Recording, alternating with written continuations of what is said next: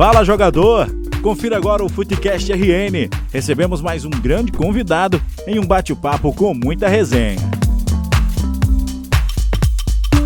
Salve galera, estamos ao vivo com mais um Futecast RN. Eu sou o Leozão, queridão, lindão, para mais uma terça-feira junto com você. Olha só, rimou tudo bonito, não foi não? Gostou da minha entrada? Gostei não. Gostou? que você disse. Rimou até com não, ó, tá vendo?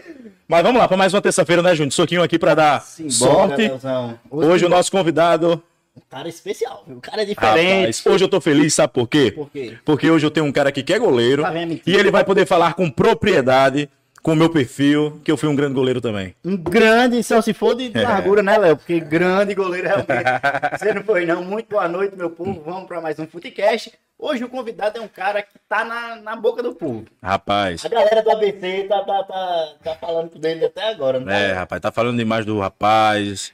Eu não sei porquê, porém, hoje ele veio aqui pra se defender, não é não, Júnior? Ele veio se Pra defender. defender e também para contar sobre ele. A gente Pois vai é. um papo massa hoje aqui com o técnico do Globo, Hugo Chacon. Tudo bem, Hugo? Seja bem-vindo. Ah, boa noite a todos, né? Um prazer estar aqui com vocês, né? Tendo esse bate-papo bacana. Desde já parabenizo aí pelo, pelo projeto. É um projeto que alavanca mais ainda o futebol do Rio Grande do Norte e eu fico muito feliz de poder participar. E nós estamos ainda mais felizes, Júnior, porque olha só, Eu trouxe presentinho, viu? presentinho da galera do Globo. Aprendam, convidados. Aprendam, convidados. A gente oferece tudo de bom pra vocês, mas não é Aprendam. falando mal, tá? Mas ó, presentão aqui, ó, já vai fazer parte do nosso cenário ou vai vir um sorteio aí, né não? Eu, eu topo a gente fazer o sorteio. Vai ter um sorteiozão aí, ó, a galera de Ceará Mirim aí que torce pro Globo. Calzão do Globo aqui pra galera. Pra quem é também admirador do Globo Futebol Clube. Eu, por exemplo, Leozão, eu procurei, tava comentando isso com o Hugo agora, eu procuro muito camisa do Globo pra comprar, porque eu gosto do Globo, é um time que me, E eu me fiquei cativa. E eu fiquei mais feliz ainda porque ele se comprometeu a ceder as camisas aí que tá chegando também. Não, eu já disse Águia. ele que é minha GG, viu? Rapaz. Fique Nós vamos pro papo. Vamos embora. Hugão, é, eu sempre, todo convidado quando vem aqui, eu gosto de saber como começou, né? Os interesses do cara pela bola. Os, é, todos, vou vou dizer uma coisa aqui que eu sempre acho em comum. Todos teve um acaso. É. Em todos os casos aconteceu alguma coisa que, que aconteceu alguma coisinha, um detalhe besta que levou o cara pra bola. E você, Hugão, como é que você chegou pra bola, velho? Acho que tudo tem uma virada de chave, né? É. Acho que o, o povo brasileiro ele está associado ao futebol desde pequeno, né? Desde novo. E comigo não foi diferente, né? Desde que eu me entendo por gente, eu tô na- no futebol, né? Mas claro que em outras funções, seguindo outros caminhos. Né? Eu fiz base nos clubes aqui do, do, do Rio Grande do Norte, né? No América no Alecrim, na verdade. Fiquei pouco tempo no América, apenas oito meses, seis meses, alguma coisa assim. No Alecrim eu passei um pouco mais de tempo né? Mas a virada de chave, quando eu resolvi ser treinador, foi num, num treino que eu tava, né? Em um determinado local, que não, por questão de ética eu não vou falar. E meu pai tava me acompanhando nesse, nesse treino, né? E aí, durante o treinamento, o, treinador, eu era goleiro, né? Como o Léo já falou. Do nível, de alto nível igual a ele. Olha aí. Até que enfim, Não rapaz. alimenta essa mentira, Essa não. mentira, né? Mas eu tava nesse treinamento de goleiro e acabei errando um movimento lá, que é normal, né? Movimento de entrada. E o treinador me- usou palavras Aham. de- grosseiras, digamos assim, comigo. E aí, quando eu saí do treino, meu pai sempre me levava e me trazia, ele gostava de estar presente em todos os momentos. E quando eu saí com ele no carro, ele disse que não, não me levava mais porque não queria ver um filho dele re- recebendo aquele tipo de tratamento, né? E ali foi a minha virada de chave, foi nesse momento. Foi ali que eu disse, pô, se um dia eu for treinador, eu vou fazer diferente. E aí eu comecei a ter aquela pulguinha atrás da orelha para ser treinador e daí de lá para cá fui seguindo o caminho, né? Que é que a gente trilha para alcançar a profissão. Aí você, com certeza, você é um cara. é, é, a gente vê do- no, nos seus jogos, tudo que você é um cara que estuda bastante ali o futebol, né? Que se, se interessa. É, a partir do de que momento que, que você viu que você tinha a capacidade para assumir um clube como técnico? Você é novo, você tem o quê? Tenho 29 anos. É isso, pô. mais novo que Léo. Não é que isso. pô. Você tem 29 anos. Pô. Isso. É, é, você é um cara muito novo. Pô. É um dos mais jovens, né? Técnicos aqui da, da, da Safra. Acho que o mais novo é o Eugênio, Eugênio, né? é, Eugênio Eugênio é o mais novo. ele, ele Eugênio é uma, uma, uma, uma, uma safra talentosíssima que tá vindo aí. Vídeo o que a gente vê o Fosse Luz fazer e o que a gente já viu o Globo fazer com o Hugo. E é, é, quando é que você se sentiu capaz, bicho, de você dizer, tipo assim, rapaz, eu tenho 29 anos, E eu vou treinar uns bichos aí mais, talvez da minha idade, mais É, velho que mais eu. velhos, é. Mas eu quero treinar e eu tenho essa capacidade de comandar eles em campo. Assim, a questão de capacidade, eu sendo bem sincero para vocês, eu nunca me senti capaz. Eu sempre me senti com vontade de ir além daquilo que eu posso produzir. Né? Então, eu sempre tive essa consciência de que a busca por conhecimento é uma busca constante. Né? A gente nunca pode estar satisfeito com isso, com aquilo que a gente tem hoje, com a forma que a gente está. Mas que nessa busca constante eu sabia que eu poderia me superar e alcançar. Né? Eu estava aqui em 2016, 2017, né? Foi um ano que outro ano de virada de chave, né? Foi o ano que meu pai faleceu. E em 2017 eu tomei uma decisão que eu queria dar um passo a mais na minha carreira, né? Então, em 2018 eu fui para Portugal. Aí tive uma experiência bacana em Portugal, fui auxiliado profissional lá e fui treinador do sub-17 lá no grupo esportivo Águas Santas. E nessa nesse período que eu passei lá, em algumas conversas com os diretores, eles me incentivaram, digamos assim, a dar espaço a mais, né? Porque eles tinham feedback do profissional, onde eu era auxiliar, e eles acreditavam que eu poderia chegar além. E aí, nesse meu termo, Deus foi, vai preparando tudo certinho, né? Aí eu recebi a proposta do Alecrim e não tive nem dúvidas que eu, que eu teria capacidade de encarar aquele desafio. Então, aí eu vim e dei seguimento na carreira. E ali no Alecrim a gente percebeu que, por exemplo, quando o Hugo chegou, meio que gerava uma desconfiança, né? Hugo? Todo mundo. Muito grande, muito grande pra cima Muito do Hugo. novo, ninguém nunca Isso. viu. Eu acho que Sempre no, tem isso. no ano anterior, quem era o técnico, acho que foi o João Paulo, João não é Paulo, isso? João isso. Paulo era o técnico anterior e, tipo, já pela idade, pelo histórico que ele tinha com o Alecrim, né? Exato. Todo mundo confiava, né? Porque já foi jogador do Alecrim, Isso. né? Tipo, já era um pouco mais experiente, então todo mundo tinha aquela confiança. Aí chega um técnico mais jovem, que não era no seu caso, e gerou aquela desconfiança. Como tu soube lidar com isso? Tipo, é uma pressão a mais? É um, um- um peso a mais pra você? Ou você conseguia tentar afastar esses comentários pra tentar focar somente ali naquele teu trabalho? Não, eu acho que o peso a mais não veio por esse tipo de situação. Peso a mais Aham. veio porque saiu um treinador de extrema qualidade. Né? João Paulo, na minha concepção, é um dos melhores treinadores do Rio Grande do Norte. né? Então, ele saindo, ele fez uma bela campanha no Alecrim, Isso. com o Alecrim no ano anterior, né? Chegou na final como favorito, perdeu com aquele gol de cabeça Pro Palmeiras. é, o Palmeiras de Goianinha. Um gol normal, né? Joga, e joga, o Alecrim jogando bem melhor durante o jogo inteiro. Então, assim, eu considero não que seja um peso, sabe, Léo? Mas eu sabia que a cobrança ia ser maior. Sei. Eu sabia que qualquer pequeno deslize que eu cometesse ia ter uma repercussão duplicada, triplicada, porque qualquer coisinha que eu, que eu cometesse, é, iam começar a dizer, ah, porque é novo. Ah, porque não sei o quê. Ah, o- ah, a culpa é do Sempre ia Hugo, ter, né? sempre É. ia ter essa, essa, essa desculpa, né? Isso, e aí eu procurei me policiar ao máximo para não cometer nenhum erro, né? Claro que cometi vários durante o processo, Aham. mas foi uma campanha de sete jogos, seis vitórias e um empate, né? A gente perdeu a final nos E pênaltis. não conseguiu o acesso, né? Impressionante, né? Impressionante, Como bicho. o Alecrim, bicho, eu acho que. O Alecrim foi injustiçado em muitos, muitos desses anos aqui, porque o Alecrim já era pra estar na primeira divisão, Com cara. Rapaz, Pelo sou- que ele fez, pelos campeonatos que ele apresentou na segunda divisão, por exemplo, nesse ano mesmo que o João Paulo estava, que perdeu para para o Palmeiras, e nesse ano que você estava à frente também, que, poxa, time invicto não conseguiu subir. Conseguiu subir. Entendeu? Então o bicho eu acho que meio que foi injustiçado aí, Eu né? sou um sonhador. Um regulamento muito. Eu sou um sonhador com a gente voltar a realmente botar o futebol potiguar para viver. Ah, Eu queria que pelo menos uma primeira divisão com 10 clubes, com a FN FNF organizando, é, é, de verdade, ter uma série B de verdade, não uma série B de, de, de três times, um, um triangular que dá, dá uma zebra. Às vezes joga, joga quatro times na, na, na série B, aí o cara tá invicto, dá uma zebra no último jogo, o cara não sobe. Eu acho que se torna até difícil, né, Hugo, para se contratar o jogador para um campeonato assim. Você vai curto. dizer como, né? Isso. Rapaz, vem pra cá jogar um mês. Você não dá uma progressão pro atleta, né? Não, não tem um calendário atrativo, né? A segunda divisão não é um calendário atrativo porque é uma competição tiro curto, né? Que a gente Claro. tiro curto. Então, até para montar um time é difícil, né? Imagino. Sem falar que também não tem um histórico, né? Tipo assim, olha, o cara se destacou na segunda divisão É. e, tipo, a- é, é, recentemente o Potiguar com as novas subiu e tal, mas. Manteve Qual- a base, é, né? Mas por quê? Porque os times grandes não olharam pra, pra É. ali pro Potiguar. Eu assisti a América e Potiguar, Thiago Potiguar comendo a bola É. e, jogando, e tava jogando na Série B do estadual, pô. Mas eu, eu fiz uma proposta pro Thiago Potiguar, ele que não quis ir pro Globo. Ele não né? quis, não, ele. Rapaz. Você olha aí. empresário É em primeira dele, né? mão. Já hein? tinha, já tinha saído de algum canto isso? Não, não, Olha não aí. tinha, não tinha. Exclusividade. Eu conversei, eu conversei com o Thiago, ele me passou o contato do empresário dele, eu conversei com o empresário dele, ele é, disse que tinha outra proposta e não queria seguir. Na verdade, o Thiago já se consolidou a carreira, né? É Aham. um jogador Já é do mais alto nível, né? E já consolidou. Ele, eu acho que provavelmente ele queira ficar ali por casa agora, né? Já tem uma idade um pouco mais avançada, mas é um atleta espetacular.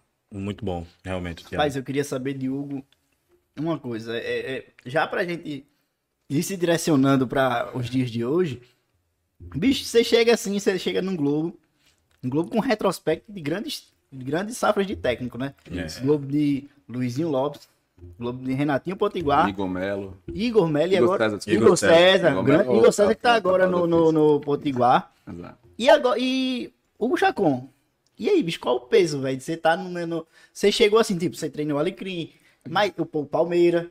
Mas e, e o Globo, bicho? O Globo já, tipo, já é uma potência aqui do estado, né? E a responsabilidade que você sentiu pra chegar lá? Ah, mas aí foi a pergunta que o, o presidente me fez, né? Na reunião que a gente teve quando eu fui assumir. É, se você perguntar quem era Igor César antes do Globo, quase ninguém sabia, né? Quem você perguntar quem era o Luizinho, o Luizinho não, já tinha o nome, já tinha vindo do América, enfim. Do Alecrim, eu acho que tem sido auxiliar do Alecrim também, Mas né? ainda assim foi. Mas ainda assim também foi o ponto de virada, foi o Globo. Renatinho, por ter tido uma carreira vitoriosa como atleta, todo mundo já conhecia, já era um cara consolidado, né? Mas se você perguntar quem era, quem era esses caras antes do Globo, também quase ninguém iria saber, a nível de treinador, né? Então, foi isso que ele falou para mim, ele não tenha medo dessa responsabilidade, porque o Globo tem esse histórico de revelar treinadores, de revelar jogadores, e com você não vai ser diferente. né? E acabou que realmente não foi. E seu relacionamento lá dentro do clube com o presidente, com, com jogadores é, é sadio, é tranquilo? Tipo, você tem 100%. liberdade para tipo, demonstrar seu trabalho, liberdade ali na hora das contratações também? 100%. Hoje, mesmo diante dessa da, da estreia ruim, que a gente considera pelo resultado, né, do ABC, eu, eu falo tranquilamente que o, o grupo inteiro do Globo, quem montou, foi eu. Né? Claro que tudo eu peço autorização do presidente, tudo eu peço aval do presidente, tudo eu converso com ele antes, mas em nenhum momento ele me privou de nenhuma contratação, muito pelo contrário, todas as contratações que a gente fez, ele fez esforço para trazer. No dia a dia não interfere em absolutamente nada, pelo contrário, ele sempre dá o suporte que a gente precisa. A gente precisou ajeitar o gramado, ele fez um investimento altíssimo para ajeitar o gramado. A gente falou da questão das cabines da mídia, ele foi lá fez um investimento a Iluminação da também, mídia. né? Iluminação que é, as pessoas não têm dimensão do quanto é o gasto em iluminação Muito no estádio de futebol, é, muito, muito, alto, muito ele alto. consertou esse ano.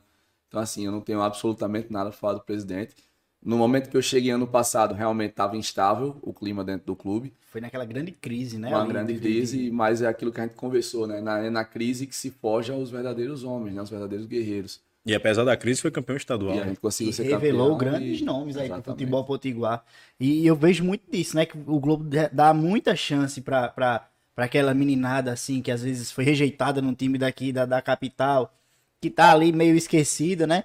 E você é, é, pretende, nessa temporada, dar essa sequência também, a essa, essa fornada que o Globo sempre tá lançando aí de, de, de- de jovens? Ó, você pegar na estreia da gente, quem é que fez os nossos dois gols? Adílio. Adílio. É, não foi aproveitado no América. E foi, né?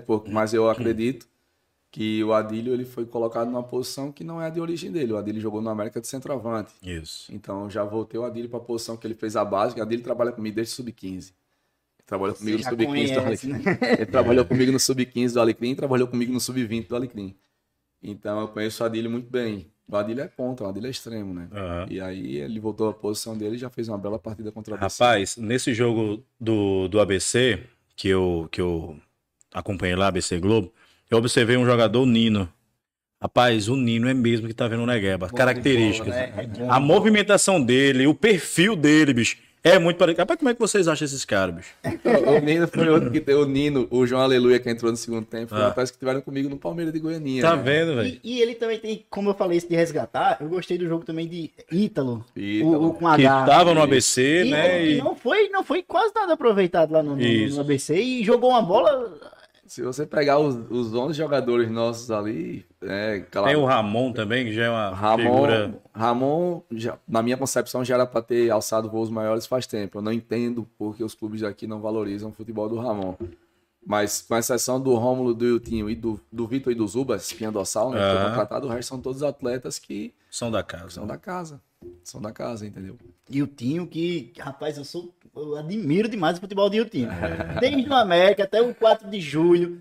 É- Como é que você tira também? Tipo, Iltinho é um jogador de, de ponta. A galera lá do Piauí não queria mais que perder Iltinho, pelo que eu soube, né? Exato. Mas e aí, como é que você chega assim pra convencer o cara, tipo, ó, Iltinho, a gente vai ter uma série D. Como é que é essa conversa? Estrutura, calendário, comprometimento com os atletas, né? Você vê que o Iltinho, ele chegou na terça-feira passada. Então, por isso que ele ficou no, no banco na estreia. Mas é um cara que em nenhum momento fez bico, em nenhum momento ficou com raiva. Pelo contrário, trabalhou ainda mais forte para garantir o espaço dele. São atletas que, que se dispõem a conversar. Quando o atleta se dispõe a conversar, ele aceita uma conversa, a gente explica o projeto. Ó, que é assim, a gente tem uma estrutura bacana, a gente quer fazer um negócio legal, a gente quer dar um contrato. No Globo sempre tem que ter essa conversa, né? Sempre. Porque, Isso. tipo assim, ele não é, não é visto como América e ABC, assim. e tal. É. Claro, claro. E isso Apesar de- ajuda. ser o campeão, de ter. Isso. E isso ajuda muito até no trabalho interno do, do não só do grupo, mas no seu, né? O presidente também se sente à vontade, se sente tranquilo para não ter aquelas interferências externas, para não ter até mesmo a interferência interna dentro do, do elenco. Deixa você bem tranquilo para Não, ele lá ele, ele deixa realmente bem à vontade, né? É, o presidente fez um contrato até o final do ano comigo, Uhum. mas querendo fazer de dois anos, querendo fazer um, pro- um Tem um tempo projeto maior. Tem um você. projeto, tem um projeto, e ele já, já falou isso para mim várias vezes, né? Claro que eu não tô pronto, claro que eu não tô no alto nível como outros treinadores aqui no Rio Grande do Norte estão, né? Como é o caso do Moacir, que já é consolidado, e outros que já são consolidados. Mas ele sabe que eu posso evoluir dentro do projeto do Globo, né? Então é por isso que eu fico bem tranquilo para trabalhar e, e tenho a consciência de que durante esse processo eu também posso evoluir, posso crescer e posso chegar a um nível até um pouco mais alto. que esse. E esse ano a gente tem é, um campeonato com seis técnicos potiguares. É. E- Coisa linda, né? e eu- É lindo demais. Por mim era oito. É. Por mim não tinha esse negócio de, de seis, não. E como é que você, você sendo um desses, desses potiguares, como é que você enxerga, bicho, isso? Porque pra mim é fantástico, pô. Pra mim tem que ter. O, o- o Rio Grande do Norte tem que ter técnico potiguar. O Rio Grande do Norte tem que ter jogador potiguar, porque a gente tem que revelar, pô. Me, Claro. deixa, me deixa muito feliz, mas muito feliz. Não só pela quantidade, mas pela qualidade desses São treinadores. técnicos Você, sensacionais, você pega incluindo aí, você. no, no ano passado, foi. é, eu fui campeão aqui no Rio Grande do Norte com o Globo e o Renatinho foi o melhor treinador da competição. São dois treinadores potiguares. O Raniel foi campeão na Paraíba e o Luizinho foi campeão em Manaus, estadual. Então são três treinadores potiguares campeões estaduais, né? Que já mostra isso aí que o, o Rio Grande do Norte tem uma qualidade para revelar. Aí você pega, o Renatinho chegou no América no passado, o América tava Mal, mal, tava tava, mal. mal. a verdade é O essa. América Renatinho hoje tem um chegou, padrão. resgatou a confiança, deu um padrão pro clube. Taticamente, o clube do América é totalmente diferente. Sei que a torcida é um pouco impaciente, mas quem assistiu o jogo contra o, o Potiguar, pelo menos o tempo ali que foi, foi transmitido, né? Sabe que o América tem um padrão de jogo definido. Você pega o João Paulo, eu não me canso de falar isso. Os resultados do João Paulo falam por si. É um cara que eu acho que é tricampeão da segunda divisão estadual. São Paulo é sensacional. É um Ele cara junto que- com, com o Igor César é um dos maiores. César, Aí, isso. é, É, que Aí você conquista. pega o Igor César, a mesma coisa, são dois treinadores de alto nível, de muita qualidade. O Eugênio, quem acompanhou o Santa Cruz ano passado, sabe que o time do Santa Cruz tinha um futebol propositivo, não ganhou as partidas com o Eugênio por questão de detalhe, mas ele já mostrava que sabia o que estava fazendo. Então, assim, é um celeiro de grandes treinadores e a tendência é aparecer cada vez mais. né? E o Eugênio começou com vitória, né, também. Isso. Começou bem. E- e Venceu começou- e o Açor de virada. E eu vi, bicho. Se fosse luz, vai dar trabalho pra vocês, viu? E não falei do Mirabô, né? Mirabô, está no Açor. Mirabô. Campanha que o Mirabô fez com Visão Celeste na Copa São Na Paulo. Copa São Paulo, Absurdo, absurdo. É. É, é, Mirabô é um- uma das figuras assim que eu mais admiro assim nessa galera que tá É, que já tá um É um cara que já tem um, um certo, certo, como é que se fala? Tempo, né? ele Isso, tava, isso. inclusive, ele já tá no futebol. com o Riachuelo na segunda divisão, que foi pra final com o, o Potiguar e com o Rajão. De Riachuelo só com jovens, né? Entendeu? Ele tava base. na, na- na equipe, era o treinador da equipe. E, e eu acho muito massa isso de, de, de usar a base, de mesclar. Você tem, tem é, é, é, essa visão, tipo assim, você assiste o jogo da base do Globo, você tá vendo.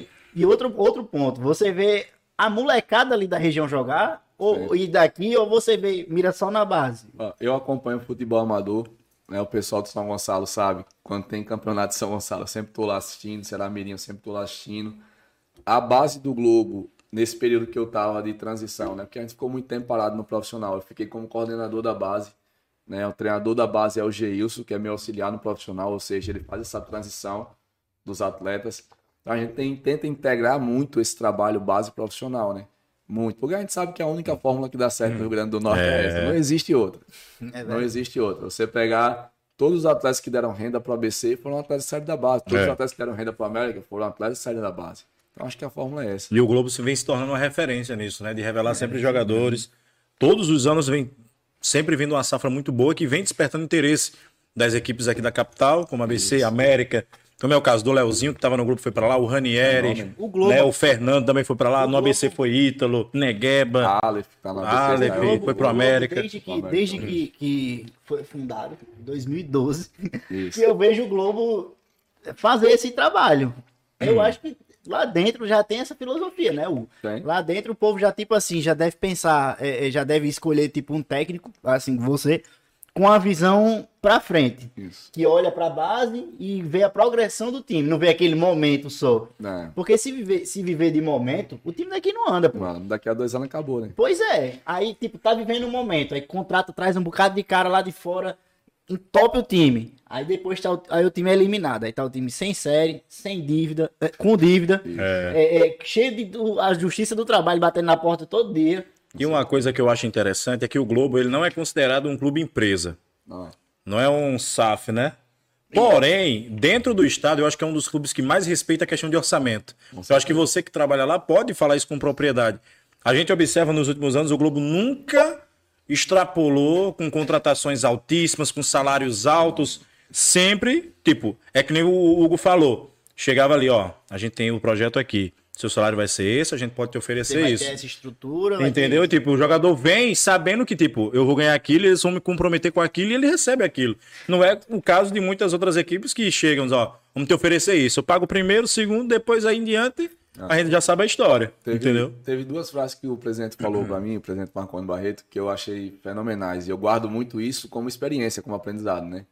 A primeira foi quando um dos jornalistas lá de Ceará-Mirim, ele interrogou ele sobre, pô, que saiu Negueba, saiu Cleiton, saiu Varão e tal. Aham. E você não contratou nenhum jogador. Ele disse, eu também não contratei o Varão. Também não contratei o Negueba. É. Não, não. Então essa eu achei fenomenal. O presidente depois vem aqui, rapaz, você Marconi vinha? conversar. Será que ele vinha? Rapaz, ele é muito aberto a, a- Ah. a conversa, muito. Acho que as pessoas têm essa impressão que ele é, né? Mas porque ele tem muita coisa para fazer, porque ele centraliza muito serviço. doido que ele venha, viu? E a outra frase que eu achei fenomenal dele foi quando a gente tava negociando com o atleta e a gente ofereceu o salário, ele disse: "Ah, mas eu recebi uma proposta de duas vezes mais". Ele fez: "Mas a gente paga". Aí, Você dá uma proposta de três vezes mais, você É não isso. não vale nada. Né? É, você pode ter a proposta, se não tiver o dinheiro, né? Pois é. Mas aí, bicho. é muito inteligente. É, Marconi é, é, Marconi é um é, empresário, é um cara visionário. É um cara excepcional. Marconi, venha pra cá, pelo amor de Deus, eu sou. Agenda pra de fevereiro, vamos tentar o Marconi Barreto pra sentar aqui e Pra bater mim, um pra papo. mim ia ser sensacional conversar com o Marconi Barreto. Rapaz. E saber tudo assim dele, dele, desse jeito dele, assim, que ele é inteligentíssimo nessas coisas. É, Hugo, você tá, você tá assim, já ingressado nessa galera da, da, da parte técnica e tal. Mas aí você precisa de gente ao seu redor, né? Como é que você seleciona os profissionais que ficam ao seu lado, tipo analista, essas coisas? Pô, esse ano a gente conseguiu fazer uma baita de uma captação, né? Então, a vantagem de você estar no meio acadêmico é que você conhece muita gente boa, né? É, pra estar como meu auxiliar esse ano, veio o Geilson, né? Geilson foi o cara que me ensinou o que é futebol. Lá atrás, em 2011, 2012, quando eu entrei na faculdade, foi ele quem me chamou, ele estava jogando no Marília na época. Ele disse, ó, vamos fazer um projeto social, você tem potencial para ser treinador, vamos lá, eu começo com você aqui, eu vou passando minha experiência, você vai agregando com o seu conhecimento, vamos fazendo as coisas andar. E eu passei sete anos com o Geilson nesse projeto social, aprendendo com ele. E hoje ele voltou para trabalhar como treinador de sub-20 do Globo e ser meu auxiliar no profissional. Então a captação do Geilson foi por aí.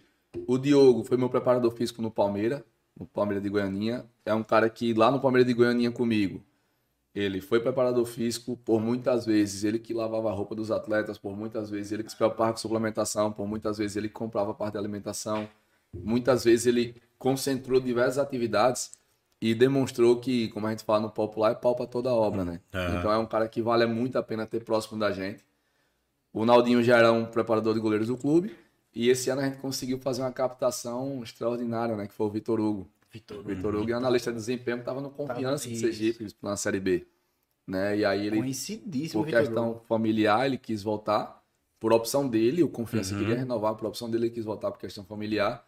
E aí por eu já ter trabalhado com ele no Alecrim e por eu já ter sido atleta dele, porque ele foi treinador da seleção da FRN e eu era atleta, então ficou mais fácil né, fazer esse elo de ligação e a gente Aham. conseguiu trazer ele pro Globo. É um cara que está nos auxiliando em todos os sentidos. E o irmão dele também é muito bom, hein? O PV. Paulo Vitor, Paulo excepcional também, PV. excepcional também. Cara, é um cara a família que- ali é... Cara, eu, É eu fico, eu fico né? impressionado com, com, com, com o PV, rapaz. Muito impressionado. Porque, cara, ele assiste um jogo.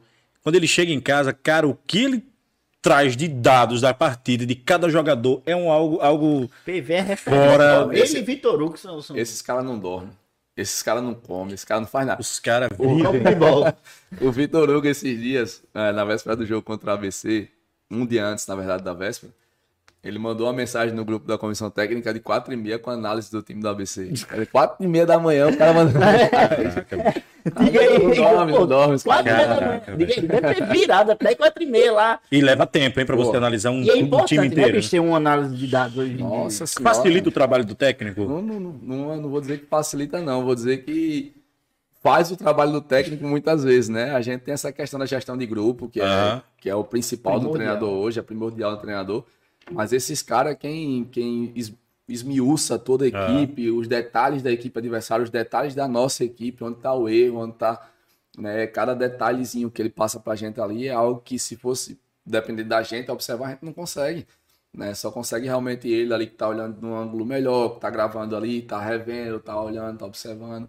É assim, é um, não é uma ajuda não, não é uma mão não, são dois, dois braços para ajudar a gente, né? É Caramba. importante demais, pô. Porque imagina aí o técnico ainda, an- antigamente, o cara ainda tinha que ter essa, essa visão extra além do, do- dos problemas do, do que o técnico já tem durante o E jogo. hoje tem se tornado uma das grandes profissões, né, no meio do futebol, Pô, o analista de muito. desempenho. Muito é a urgência, né? É a urgência. Hoje em dia o futebol é muito rápido, você joga domingo e quarta-feira. Isso. Né? Para um treinador, ele tá observando o adversário, observando não sei o que, observando não sei, é, é pouco tempo, né? Então precisa muito.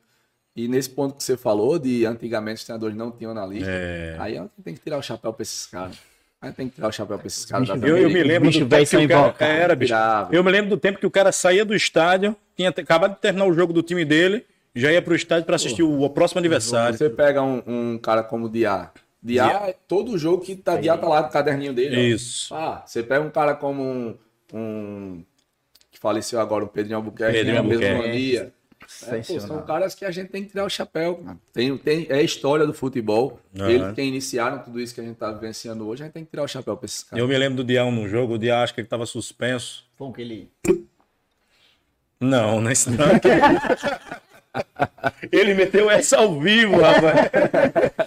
Eu me lembro num jogo. Eu trabalhava no. lembrando Ainda, desse. acho que pela rádio, trampolim. Aí o jogo, a gente tava na transmissão lá em cima, na cabine, e ele foi lá pra cima, e tava suspenso, não podia ir pra beira do campo. Mas, cara, parecia que ele tava na beira do campo. Nossa. O que ele gritava, cara, aquele assistindo o jogo, ele agoniado, aquele jeitinho dele assim, com o braço aqui, né? E olhando assim, aí o braço aqui, né?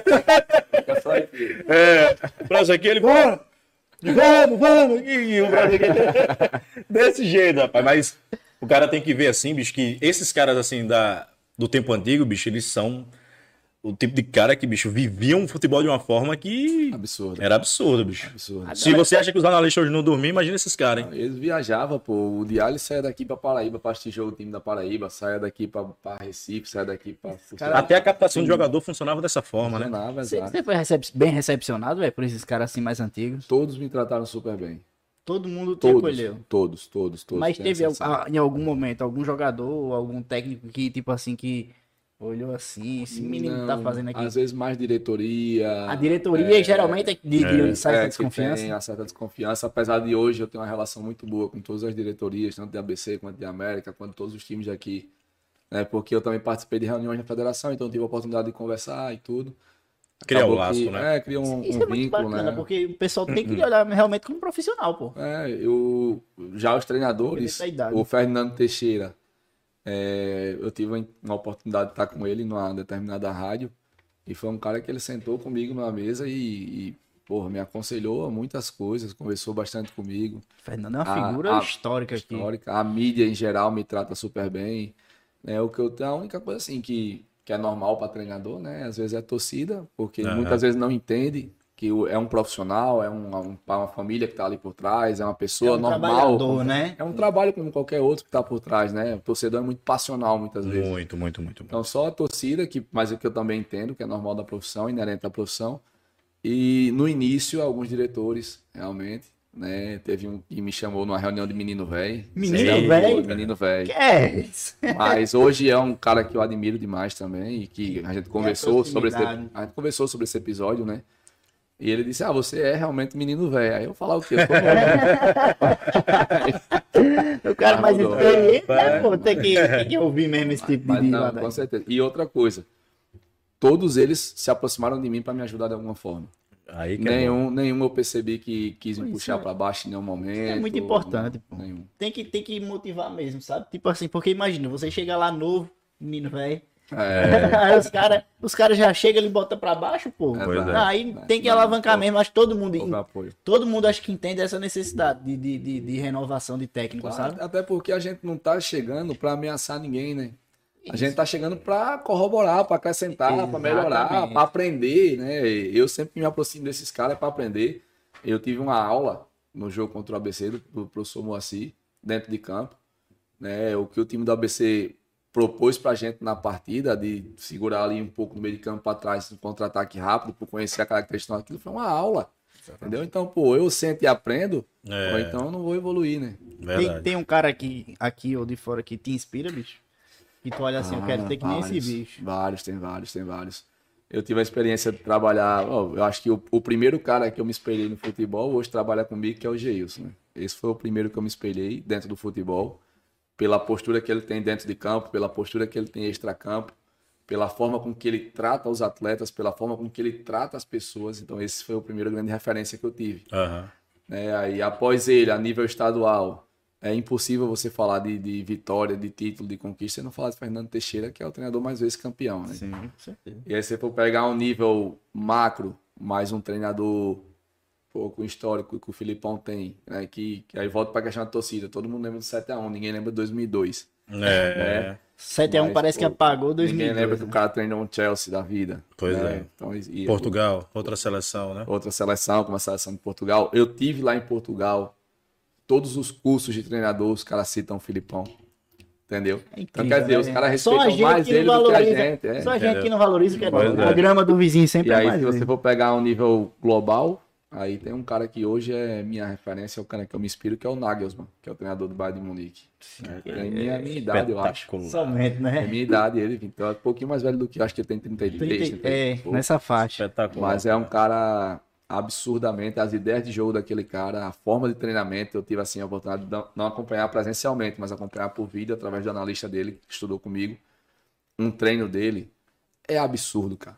Ele consegue, e o meu sonho é chegar nesse nível um dia, ele consegue num campo com 25 atletas colocar todos eles para se movimentar ao mesmo tempo. Cara, Isso é, isso é absurdo, isso é absurdo. Pra quem tá no Não dia a dia sabe que é absurdo. Não fica É, nenhum dando um miguezinho. Tem uns 25, seja titular, seja reserva, seja terceiro. Ele consegue colocar todos para se movimentar na mesma Você tenta imprimir essa ideia pra galera, tipo assim, olha, eu vi um cara na, na Alemanha, os caras tudo rico.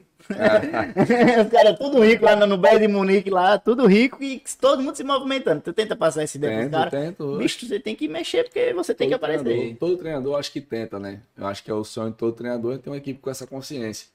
Mas o que muitas vezes acontece é o processo inverso. Esses caras estão ganhando, estão ganhando porque pensam desse jeito. Aham. né? Então. Eu aí- tenho até também uma, uma, uma pergunta para fazer, mas deixa eu falar dos patrocinadores antes. né? Manda o alô agora. Deixa eu falar rapidinho dos patrocinadores, que eu tenho uma pergunta aqui para fazer pro, pro, pro, pro Hugo. Vamos falar dos nossos patrocinadores, a hora que você mais gosta. Abraço pro Felipe Eduardo, rapaz. Felipe Eduardo já tá nos acompanhando. Grande Felipe Eduardo, um forte abraço, meu irmão. É o homem- Tô só esperando me mudar É. pra Felipe fazer a transição lá pra casa. É o homem da Felipe TV, rapaz. Galera, você que está procurando uma TV por assinatura de qualidade, para você assistir os jogos do Campeonato Potiguar, olha, tem como assistir os jogos do Campeonato Potiguar, viu? Todos os jogos do Campeonato Potiguar lá na Felipe TV. Vai começar os campeonatos estaduais, então você vai poder Vai acompanhar. dar pra eu ver aquele time, né? Vai dar pra ver. time de branco. Vai. O, o, o- Esse, O esse que, aqui. o que Vai dar Vai pra... dar pra ver o Vai dar pra ver o Globo né? na Copa do Nordeste. Ih, Vai dar pra que ver o. Globo na disputa do Campeonato Brasileiro da Série D. Tá vendo aí, meu irmão? Isso lá, Felipe TV. Agora, deixa eu te perguntar uma coisa. Adivinha por quanto que tu consegue ver tudo isso daí? Além do mais, ainda tem Novela? filmes, novelas, séries, canais Novela. para crianças, documentários. Não, isso aí é men- não é menos de 200 reais, não. Pois é. Apenas 30 reais mensais. 30? 30 reais mensais. Chega e me emocionei.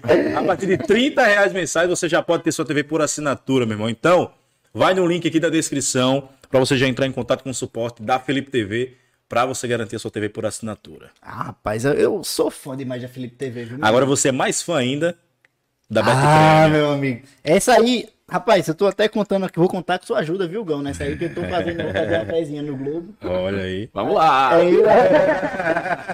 Qualquer coisa, Gão. Eu faço uma pezinha no Globo, você bota o time lá pra ganhar. Você é? Tá vendo aí? É, né? Pois é, galera. A Bet Premium, que é a melhor casa de apostas do Brasil, apoia também o Futecast RN e, ó, segue com aquela promoção que o Júnior adora. Leozão, se eu botar 50 reais na Bet Premium, tiro quanto? É depósito em dobro. Se você colocar 50, ganha mais 50. Se eu botar 200 reais, Ganha mais 200 vou reais. mais pra cima, viu? Vai Vou lá. 700 reais. Ganha mais 700. Puxa, então Se é você-? Se você depositar até 1.200 reais, você ganha mais 1.200 reais de depósito Bom em demais dobro. a Bet Premium. Para você fazer apostas lá na Bet Premium e ainda pode multiplicar esse valor fazendo sua Fazendo a pezinha lá né? No seu time do coração. E tem vários esportes, não é só futebol, viu? Tem esportes, tem galgos, tem cassino, tem basquete, tem muita coisa. Então o Bet Premium também Corre lá pra Bet é Premium. uma opção para você faturar a graninha. Início de ano, né? Tá todo, Todo mundo aí querendo casar. pagar, todo mundo querendo pagar IPTU, IPVA de carro. Eu ainda, Então, vou, eu ainda vou casar, eu ainda vou o homem vai casar, então já tá fazendo a barganha aí da lua de mel, né? Com certeza. Pois é. Bet Premium mais tarde. E também, para finalizar aqui, a galera dos nossos anunciantes aqui, a galera da Tiller Esportes. Olha, a Tiller, que é da nossa terra, a Tiller que ajuda muito aí é, é, equipes do nosso estado com materiais esportivos. Então, a Tiller também apoia o Futecast RN e a gente vai soltar um VT para você conhecer um pouco mais da Tiller Esportes. Pau?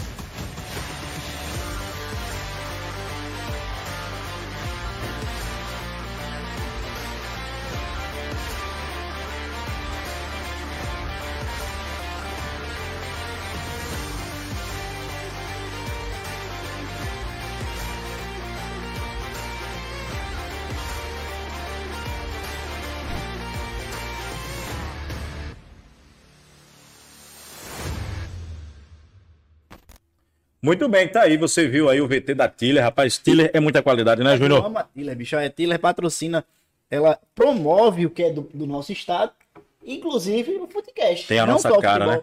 Não só o futebol, como o basquete, como vocês viram aí, surf, tem tudo na Tiller. Procure lá na Tiller que você vai achar de tudo, meu amigo. Pois é, então vai aqui, eu também na descrição, que tá lá todas as redes sociais da Tiller. Sigam bastante para vocês conhecerem ainda mais o trabalho da Tiller Esportes. Ei, vamos pro chat, rapaz. Rapaz, eu tô ansioso aqui. Tá pegando fogo, será, hein? O chefe tá pegando fogo. Manda um abraço pro nosso amigo aqui, Acorda pra Correr, de Pernambuco.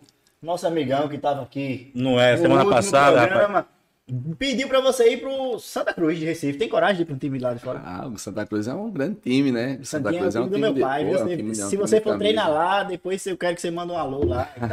Deus quiser, um dia a gente Tá chega lá. né? precisando, viu, Gão? De um cabo assim que nem você lá.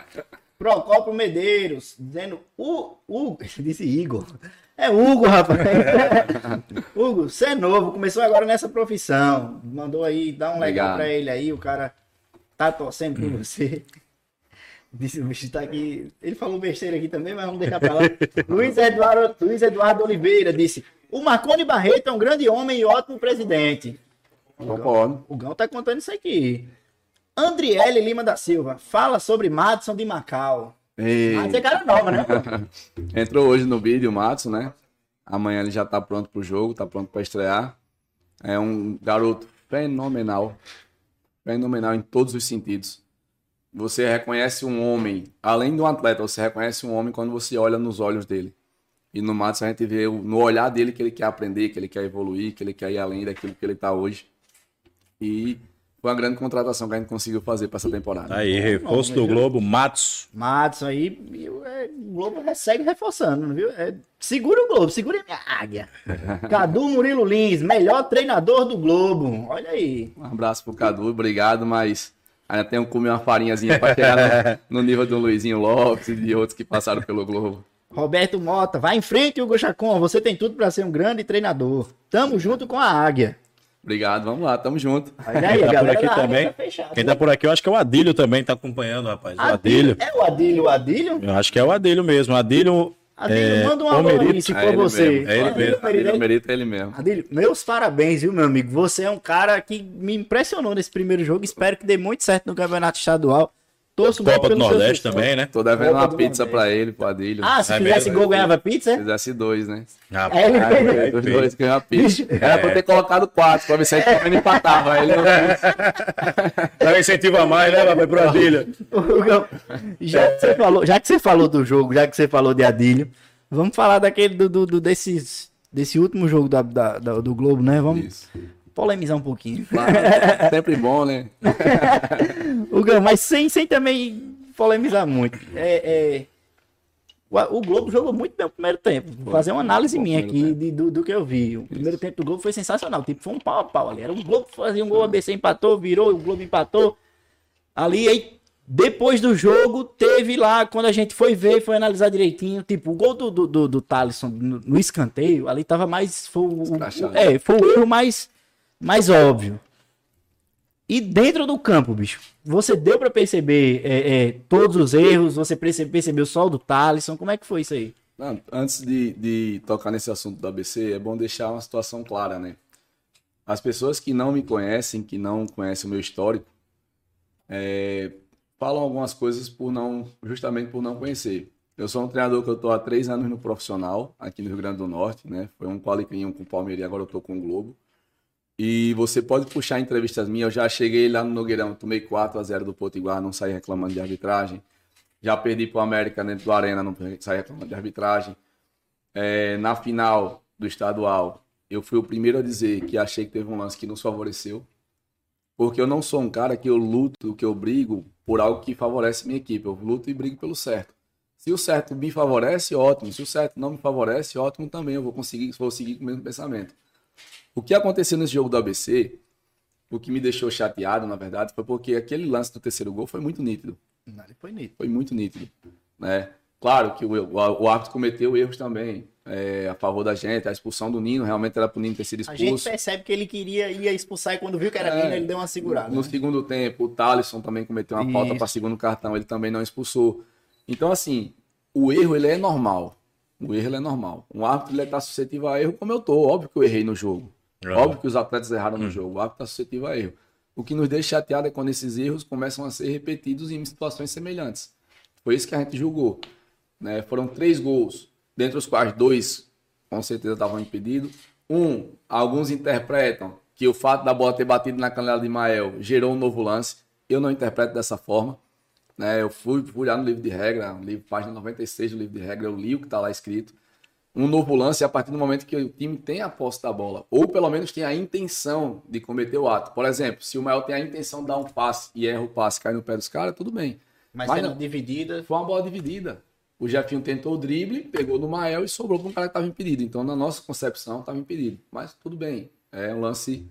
O, o gol do Adílio provavelmente também esteja Aham. impedido. É, Eu olhei ontem com cuidado, eu vi Entendeu? ele um pouco adiantado a dele. Provavelmente também E eu acho que nesse impedido. segundo gol, inclusive, do, acho que no gol do, foi do Alan Dias, né? Nesse que teve o toque do Jefinho, Isso, isso. o Bandeirinha, inclusive, não correu pro meio. Não correu, Né? ficou. Foi então foi lance. assim, no contexto da obra, foram três impedimentos do contra o Globo e um a favor do, do Globo, o que favoreceu o ABC. Se você me perguntar se eu tô feliz com esse que favoreceu o Globo, não tô. Se eu tô feliz com os três que não favoreceram o Globo, não tô. Se eu tô feliz com a não expulsão de Nino, não tô. E se eu tô feliz com a não expulsão de Tassi, também não tô. Entendeu? Eu acho que o erro ele não pode acontecer. Eu acho que num jogo da magnitude entre Globo e ABC, dois, duas equipes que estão reeditando a final do estadual passado. Hoje a gente tá aqui falando de arbitragem porque não tem algo normal, É. certo? Agora, por causa disso, eu vou descredibilizar o Caio Max. Caio Max Claro hoje é um dos melhores treinadores, um dos melhores árbitros do Brasil, pô. É, exatamente. É um dos melhores árbitros do Brasil. Eu vou descredibilizar os bandeirinhas do Caio Max? Os bandeirinhas do Caio Max são os melhores bandeirinhas do Brasil. Não vou descredibilizar os caras por causa de um jogo. Mas também eu não posso ficar calado mediante uma situação que eu vi que me prejudicou. Então foi por isso que eu falei aquilo no pós-jogo, né? E estou falando aqui mais uma vez de forma aberta. O torcedor ele não entende isso. O torcedor ele acha que quando favorece o time dele tá bom, quando não favorece tá ruim. E aí volta para aquele ponto que a gente começou lá na entrevista. Porque os caras não olham que ali atrás tem um pai de família, os caras não olham que ali atrás tem um trabalhador, os caras não olham que ali atrás tem 40 dias de trabalho, É. entendeu? Agora, para encerrar esse assunto, o ABC tem o que a ver com isso? Nada, os caras não pediram pro juiz errar. Exatamente. Então não tem nada. Isso desmorali- ou des- desabona o futebol que o ABC mostrou? De forma alguma. O ABC foi dominante no segundo tempo. Agora, é claro, jogando nos contra-ataques, porque a gente tinha que se expor para buscar o resultado. Mas foi dominante no segundo tempo. Usou uma estratégia, né? É, a gente teve mais posse, eles foram mais efetivos, é tanto que fizeram É. um gol e a gente não fez no segundo tempo. O que o, o, que o Hugo tá dizendo é o seguinte: é, é, ele não tá nem condenando o Caio Max, nem o seu Francisco da hora, nem o ABC. É o que ele criticou foram os erros, né? Os erros, Deixe pra, claro pra galera, é, é, deixando bem claro pra galera, pra galera isso, porque todo mundo fica ah, chorando, não sei o quê. Aí o cara perde. Teve erro, o cara não pode falar, não, pô. Tem que ficar calado. Vai ficar calado, que é chorão, pô. Exato. E outra aí, coisa, o cara que diz isso é porque não conhece meu histórico. Aham. né?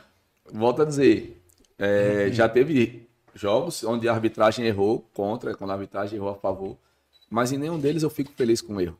Eu não fico porque eu não acho que é justo, eu, eu gosto da justiça. Né? Que ganha a melhor equipe dentro da justiça, eu sempre peço. Né? Então, assim, acho que para encerrar esse assunto de uma vez por todas é isso.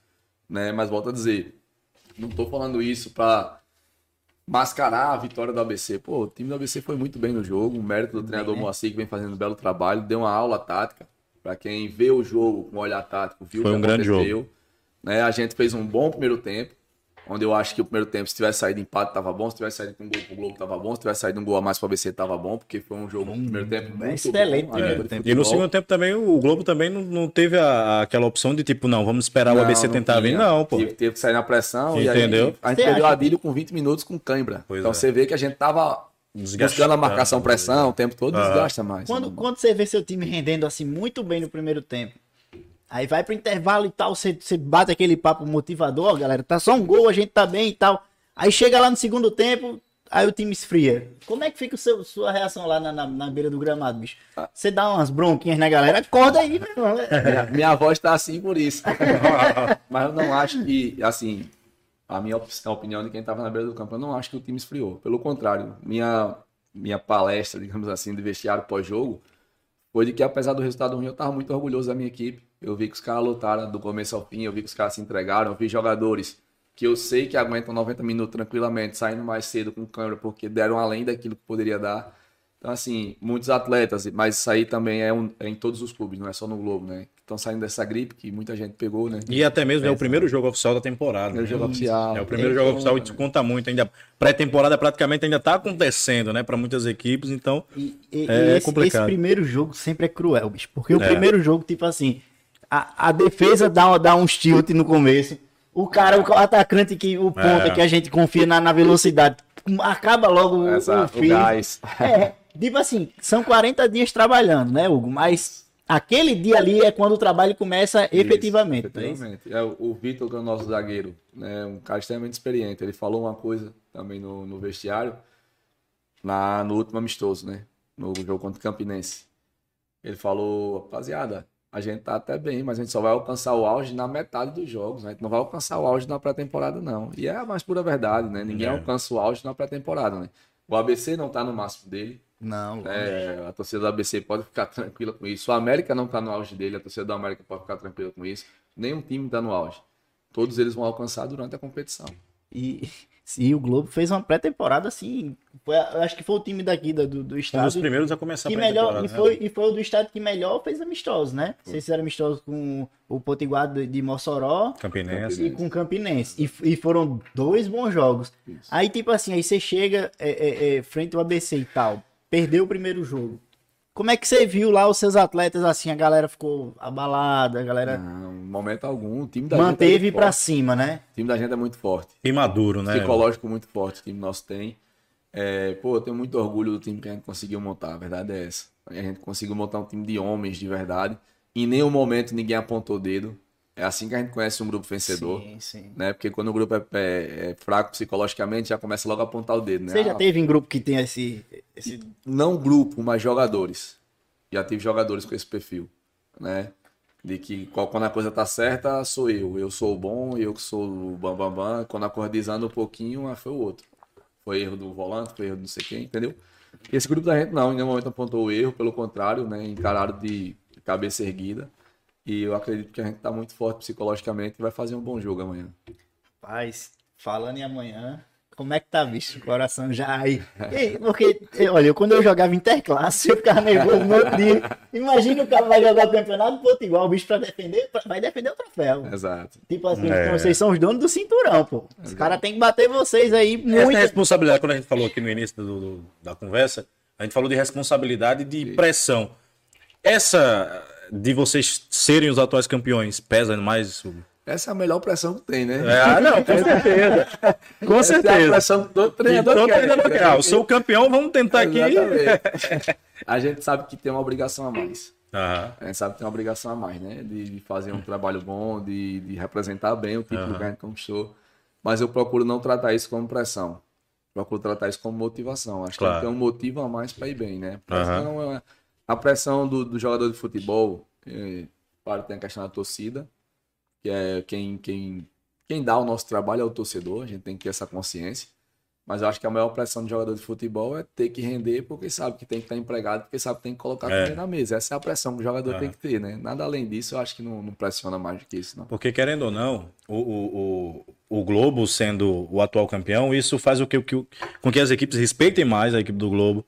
E, querendo ou não, vai ser a equipe a ser batida por todas as as outras da competição. Sem contar Entendeu? que os olhos se voltaram bastante pro jogo como Isso. nunca tiveram voltados, né? Você sentiu essa diferença? Acho que até mesmo a imprensa, A imprensa começou a realmente- tipo, ter uma atenção maior com o Globo. Bicho, ansiosa com as contratações que o Globo iria fazer lá, também. Lá no programa a gente sempre faz assim, sempre vê o, o, o ABC, América, os outros times, claro, mas a gente sempre vai. Rapaz, vamos dar essa olhada aqui pro Globo aqui, porque os caras são os É. atuais campeões, bicho. E, e, e vocês contrataram bem, né? Também. Pô, foram boas contratações, principalmente nessa reta final, né? Que a gente conseguiu captar alguns atletas. O Romulo já estava encaminhado com o Calcaia, mas dentro da conversa que a gente teve, ele veio para cá. O Iltinho estava no Tocantinópolis, a gente sabia que o contrato dele ia só até o final do campeonato. Foi campeão lá com o gol dele, né? Em seguida já veio para cá. O Matson agora, aí o Matson e o Hudson a gente considera como duas oportunidades de mercado, né? Eles tiveram um problema lá no Potiguar, saíram. Então, diante dessa oportunidade que apareceu no mercado, a gente trouxe. Né? Mas a gente fez, considera que montou um bom time. Né? O Vitão, o Ramon voltou, o time- Ítalo O voltou. time tá, tá excelente. Então Tá. a gente tem. A gente tá feliz. A gente tá feliz com o time que a gente formou. E para a Copa do Nordeste, porque acho que vai ser sua primeira Copa do Nordeste, né? Primeira, a Copa, primeira. a Copa do Primeira Copa Nordeste. do Nordeste. Rapaz, a Copa do Nordeste, eu vou dizer. Eu tive a oportunidade de narrar um jogo da Copa do Nordeste. É diferente, né, Léo? E eu, cara, me arrepiava, tipo, durante os 90 minutos que eu tava ali. Foi um jogo da pré-Copa do Nordeste, América e Motoclube. Tava na Arena da Júnior narrando esse jogo. Eu tava assistindo. É diferente, bicho. A, a, a Copa do Nordeste é um. É diferente. Eu emoção, imagino como é que você deve estar, tipo, a preparação é diferente. Como é que você, tipo, olha, enxerga essa competição, principalmente não só para você como técnico, porque querendo ou não, é uma oportunidade, é um, um, um, um salto grande na sua carreira. E não só para você, mas como é que você enxerga para esses jogadores, cara, que estão ali, a garotada. É uma oportunidade também para essa garotada, tipo, mostrar e tentar representar o Rio Grande do Norte bem. Porque o Globo, querendo ou não, é o único representante do Rio Grande do Norte na Copa do É um Nordeste. A gente, a gente, quando vai jogar uma competição a nível estadual, a gente representa uma cidade. É. A gente representa Saramirim. Quando a gente vai jogar uma competição a nível regional, a gente representa o estado. No estado. A responsabilidade aumenta bastante. A visibilidade aumenta bastante. Mas também a oportunidade aumenta bastante. Claro. Então é isso que a gente tenta passar para os atletas. Né? Que a Copa do Nordeste é uma grande oportunidade e muitos ali deram uma guinada na carreira como nunca antes deram. Entendeu? Aqueles que já tiveram lá têm a oportunidade de retornar. E aqueles que nunca tiveram têm a oportunidade de estar. Né? Então, assim, é algo que, óbvio, para mim, como primeira vez que eu vou jogar uma Copa do Nordeste, como primeira vez que eu vou jogar uma Copa do Brasil, já sabendo É. que na Copa do Brasil eu vou pegar um time de Série A. Rapaz, é, rapaz, é Série Grêmio, né? Não, Times. O ponto que a gente vai pegar é Internacional, Paulo, Inter. Seja Série A ou Série B, é, vai vir um time de pesado. Pesado. Da, da Série B é o Vasco e o Chapecoense. Mas Chapecoense isso é subiu, né? bom, né? Já, Lu? já subiu não, caiu. Aliás, caiu, caiu, pronto. Mas- Chapecoense e Vasco. Mas isso é bom, né? Eu acho que, tipo, já gera um. Rapaz, eu acho que dá um estímulo diferente, rapaz. cara- imagina aí, pô. Tu, tu Eu imagino como é que deve ser a semana de trabalho antes de um jogo desse, Um menino cara. desse aí vai jogar contra o Vasco, pô. O cara às vezes que cresceu vendo o Vasco na televisão, pô. Às vezes é até torcedor do Vasco. Desculpe, torcedor do Vasco, mas eu confio num Globo dentro do Vasco. Eu também confio, pô.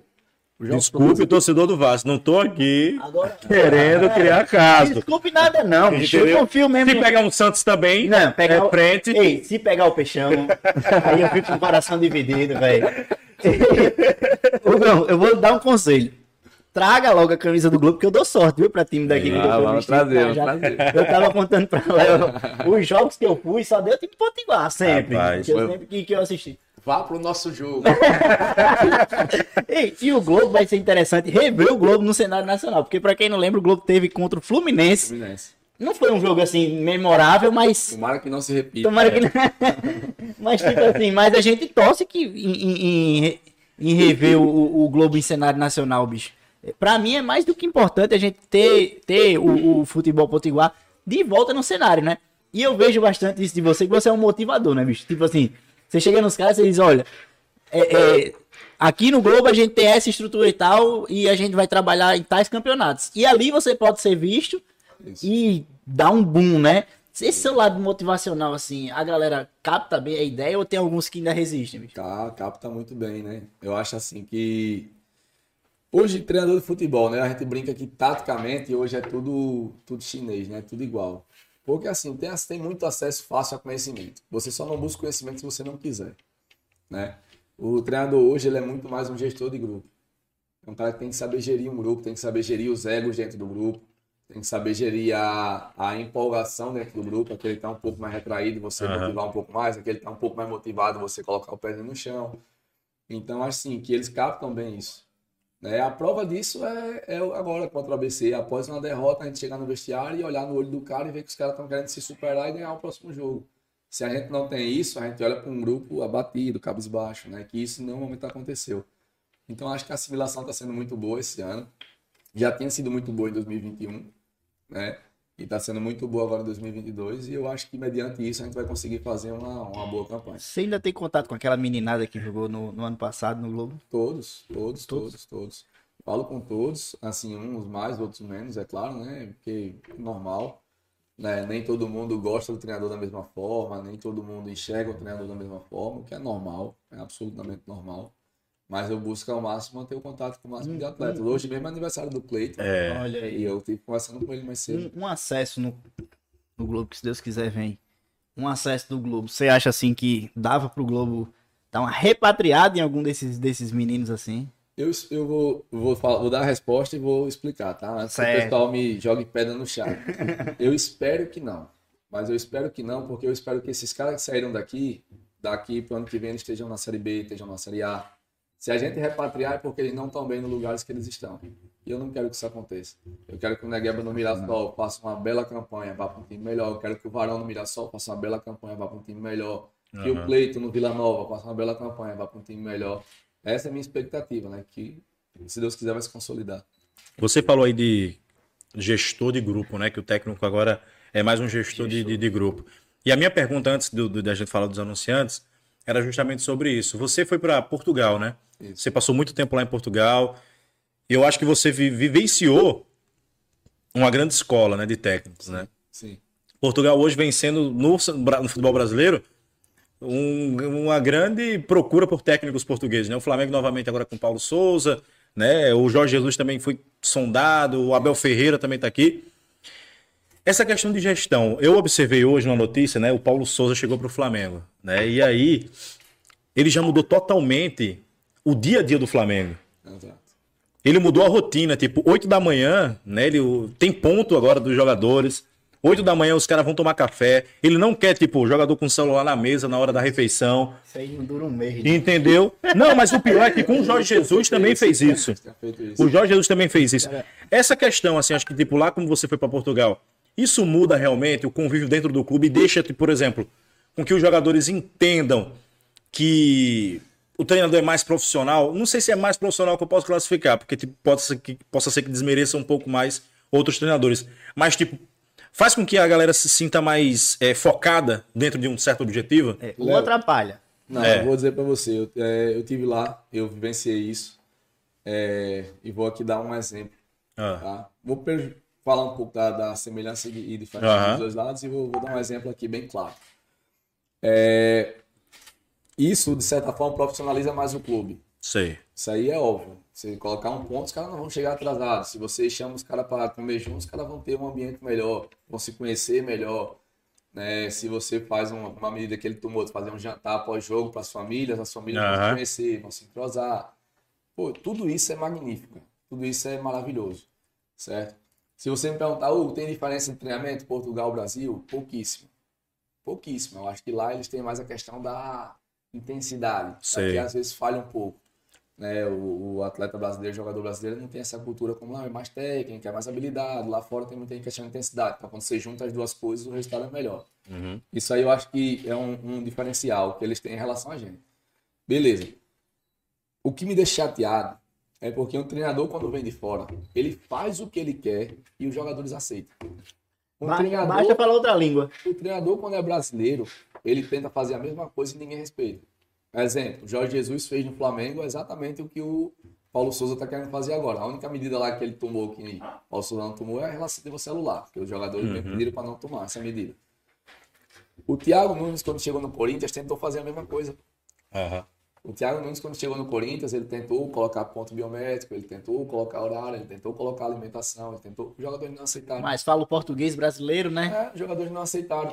Então, pô, a gente tá falando das mesmas medidas, de coisas que a gente sabe que dá certo, mas um consegue implantar e outro não consegue. Por quê? Porque um vem de fora e outro é de casa. Infelizmente, os jogadores brasileiros, e eu tô falando do alto nível, não respeitam os treinadores brasileiros tanto quanto respeitam os treinadores estrangeiros. Isso é uma mudança que, que, ocorre, que ocorre nitidamente. É, eu vou dar um exemplo aqui da situação que aconteceu quando o Jorge Jesus estava no Flamengo. Eu gostava muito de assistir, porque eu achava aquele time do Flamengo muito intenso. Sensacional. Muito intenso, O espetacular. último dos moicanos aí. Mas. E por muitas vezes eu vi atrito do Rafinha com o Jorge Jesus. O Rafinha era o lateral do Flamengo na época. Eles discutiam na beira do gramado o tempo todo. Uhum. Entendeu? Se isso é um treinador brasileiro, nossa senhora, no outro dia o cara caía. Caía. Como aconteceu com o Neymar e Dorival Júnior. Neymar não era é, nem o Neymar que é hoje em dia. Exatamente. É. É tanto que quando o Jorge Jesus saiu, pouco tempo depois, quem foi o primeiro que saiu? O Rafinha. Rafinha. E os caras é. quiseram trazer o treinador de fora e sabia que isso podia acontecer novamente. Pois é. Mas eu acho que o que muda é isso. Foi o Domenech Torren, né? Isso. Que inclusive vai pro Galatasaray da Turquia. Esses técnicos aí, eu, olha, eu, gosto, eu gosto de alguns gringos. Gesualdo é bom também. Naquele tragédia, pelo amor de Deus. Mas Gesualdo ele é conceituadíssimo lá em Portugal, né? O Gesualdo é o, entre muitas aspas, né, o pai dos treinadores, né? Ele é tipo o que Jesus, treinou o Jorge Jesus, né? É, ele é o pai Ele só esqueceu Todos de- esses, Jorge Jesus, Paulo Souza, é. o, o- Não o falar. Abel. Não, Ele não, se modernizou, atualizou, né? Não se atualizou. Mas ele, assim, lá em Portugal, Ele é o. ó, lá em Portugal, eu, eu vou dizer, eu tive essa experiência, eu acho, hoje eu fico aqui no Brasil muitas vezes rindo do que acontece. Lá em Portugal, Jorge Jesus, ele é simplesmente odiado. Muito. Ele é simplesmente odiado. gente Ninguém viu Muito, agora, né? muito, muito, É, muito, ninguém muito. E outro, ele ganhou tudo aqui no Flamengo. Quando ele chegou no Benfica, ele já estava contestado, porque Já. todo mundo sabe do perfil dele. Já o Gesualdo é muito querido. O Paulo Souza é tido como um dos treinadores mais inteligentes dessa nova geração. É. O Abel, ele tinha uma certa, né, uma certa autoridade dentro de Portugal, enfim. O Vilas Boas, Andrés Vilas Boas, que é tido como um dos melhores da safra. Mourinho é o. Tem o Vitor Pereira Mourinho- também, né? Mourinho é o rei, Mourinho. Mourinho é o rei. Rapaz, eu queria Mourinho um ano antes da Copa do Mundo. Bota Mourinho lá, na- no, no Brasil, na seleção. Depois que acabou a Copa do Mundo, pronto, vai embora. Tchau. Ele só presta um ano, Mourinho. Mourinho, Mourinho para treinador é o Cristiano Ronaldo para jogador lá em Portugal. É. Né? Esse cara realmente. E ele, o Mourinho tem um, um negócio interessante. Que em Portugal tem um povo do norte e um povo do sul. Né? O norte é Porto, aquela região do Porto, e o sul é a região de Lisboa. E Mourinho ele foi criado na região de Lisboa, né? Ele fez a, estudou na Lusófona, que é a Universidade de Lisboa. Mas ele é muito querido também na, na Pra você norte, ver, né? Porto. Então é um cara que ele conseguiu unir o povo de Portugal. É, é- é- é sensacional essa- essas coisas assim de lá de Portugal. Porque eu, eu ainda sou indignado, sabe? Assim, com, É. com- quando Portugal superou o Brasil. Porque a gente, a gente, o brasileiro ainda não se tocou nisso. Mas Portugal tem o melhor, o melhor jogador do mundo. Cristiano Ronaldo ali com o Messi. Mas Portugal tem o melhor jogador do mundo. Portugal está implantando os, os treinadores, os, os três últimos campeões da Libertadores são portugueses. Claro, é, é, Jorge Jesus em um ano, E Abel Ferreira dois. em dois. O povo ainda não se tocou. O Flamengo, que é o time mais badalado do Brasil, eu fiz até esse questionamento esses dias. Qual o técnico nacional que chega no, no, no, no patamar do Flamengo hoje em dia? Não, pouquíssimo, né? Renato Gaúcho deu super errado. Talvez, talvez o Cuca chegaria. Cuca. É. Mas, mas Cuca é um treinador que estava assim e está em ascensão novamente, né? Agora uma coisa, no pé no Santos e agora E no Atlético Mineiro. uma coisa que eu também observo é que, por exemplo, o Jorge Jesus, quando chegou aqui no Brasil, ele implantou aquele ano mágico do Flamengo, né? Aquele futebol intenso, aquela Era coisa, lindo de assistir. aquela coisa, né? No Flamengo não deixava de marcar ali na saída de bola e tipo o Flamengo atropelava. Exato. Passava um rolo compressor.